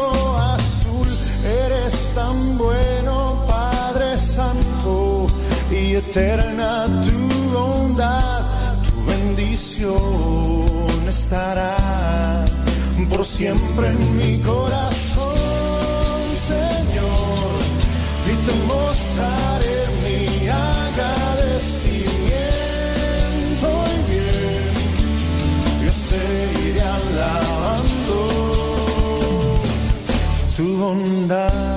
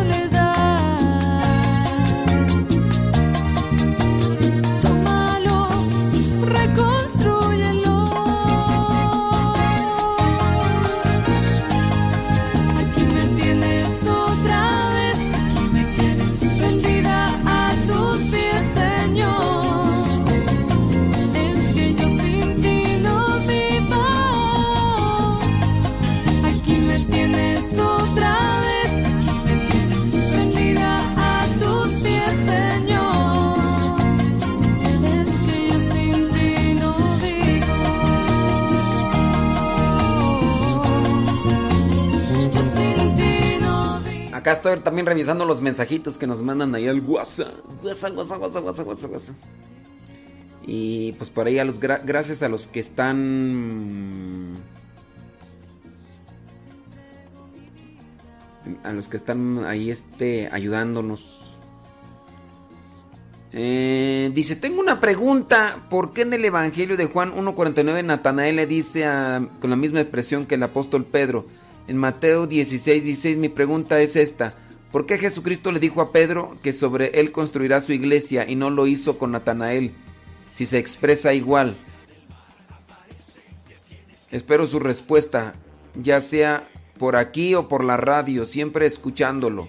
Desde Belton, Missouri. Eh, Juan 1.16. A ver. Es que no le entiendo a tu pregunta. Ahora, tu pregunta es por qué Jesucristo le dijo a Pedro que sobre él construiría su iglesia y no lo hizo con Natanael. Oye, este Juan. Juan Castillo. Juan. Juan. Oye Juan, si tú me preguntas a mí que por qué Jesucristo le dijo a Pedro que sobre él construiría su iglesia y que por qué no lo hizo sobre Natanael, oye, pues ahí sí ya no sé yo, pues hay que preguntarle mejor a nuestro Señor Jesucristo, ¿no? Juan 1.49. ¿Qué dice la Juan 1.49? Pues sí, si me preguntas, ¿por, ¿por qué Judas lo traicionó y por qué no fue otro apóstol? No, pues este... pues no, no sé. ¿Por qué Jesús escogió a, a, a Saqueo para ir a comer a su casa y por qué no escogió a otro? Este... No, la verdad no sé, no te sé decir, oye, este, pues son decisiones de ellos, ¿no? ¿Qué dice uno, Juan 1.49? Ya casi nos vamos. Natanael le dijo, maestro, tú eres el Hijo de Dios, tú eres el Rey de Israel. No es la misma expresión, eh, Juan. Juan, Juan. A ver, Juan. Ahí dices, tú eres, maestro, tú eres el Hijo de Dios. Tú eres el Hijo de Dios, tú eres el Rey de Israel. No es lo mismo esa respuesta a la que dio Pedro. Mateo 16, 16. Mateo 16, 16. Además, el cargo que da Jesús no está en base a las respuestas. Mateo 16, tú eres el Mesías, tú eres el Hijo del Dios viviente. Hay mucha diferencia. Tú eres el Hijo de Dios. Tú eres el Mesías, el Hijo del Dios viviente. Tú eres el Hijo de Dios, tú eres el Rey de Israel. El Rey de Israel, el Mesías. Pero acuérdate que Jesús no escoge al apóstol que va a estar al frente por la respuesta que da. No. Acuérdate que el rey de Israel era un título mesiánico. Bueno, estoy explicándole a Juan Castillo, yo creo que Juan Castillo ni está escuchando. Pero Pero en el caso, no es lo mismo decir, tú eres el rey de Israel, que tú eres el Mesías, el ungido. Tú eres el Hijo de Dios. Tú eres el rey de Israel. Tú eres el Hijo de Dios. Tú eres el Mesías. No es lo mismo el rey de Israel que el Mesías. Acuérdate que el rey de Israel en sí es el título mesiánico eh, de aquel que será como un libertador. Y que muchos de los apóstoles todavía tenían esa, esa idea. Cuando, cuando Pedro dice tú eres el Mesías, está más allá de lo que vendría a ser un puesto, un cargo como, como rey, como gobernador. Pero bueno, ¿para qué explico esta cuestión si no nos está escuchando Juan Castillo? Mejor ahorita le mando acá mensaje aparte y, y nosotros aquí le cortamos. Y de que por qué escogió más a Pedro y que a Natanael. Pedro tuvo más intervención, tuvo más presentación, ¿no? Pero así de que por qué escogió mejor a Pedro y no a Natanael. Este, ¿qué te parece si ya cuando lleguemos allá con nuestro Señor Jesucristo le preguntamos, oye, ¿por qué? ¿Por qué esto? verdad? Déjame acá mejor les respondo por escrito a Juan Castillo.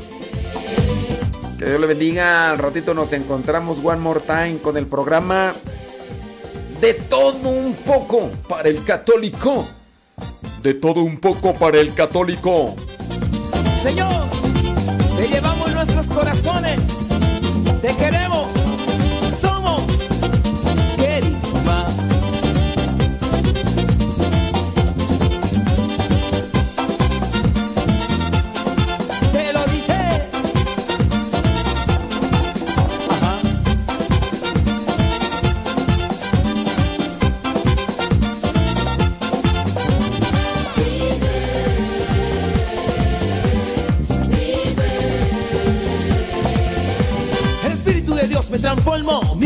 Corazón de gozo llenó. El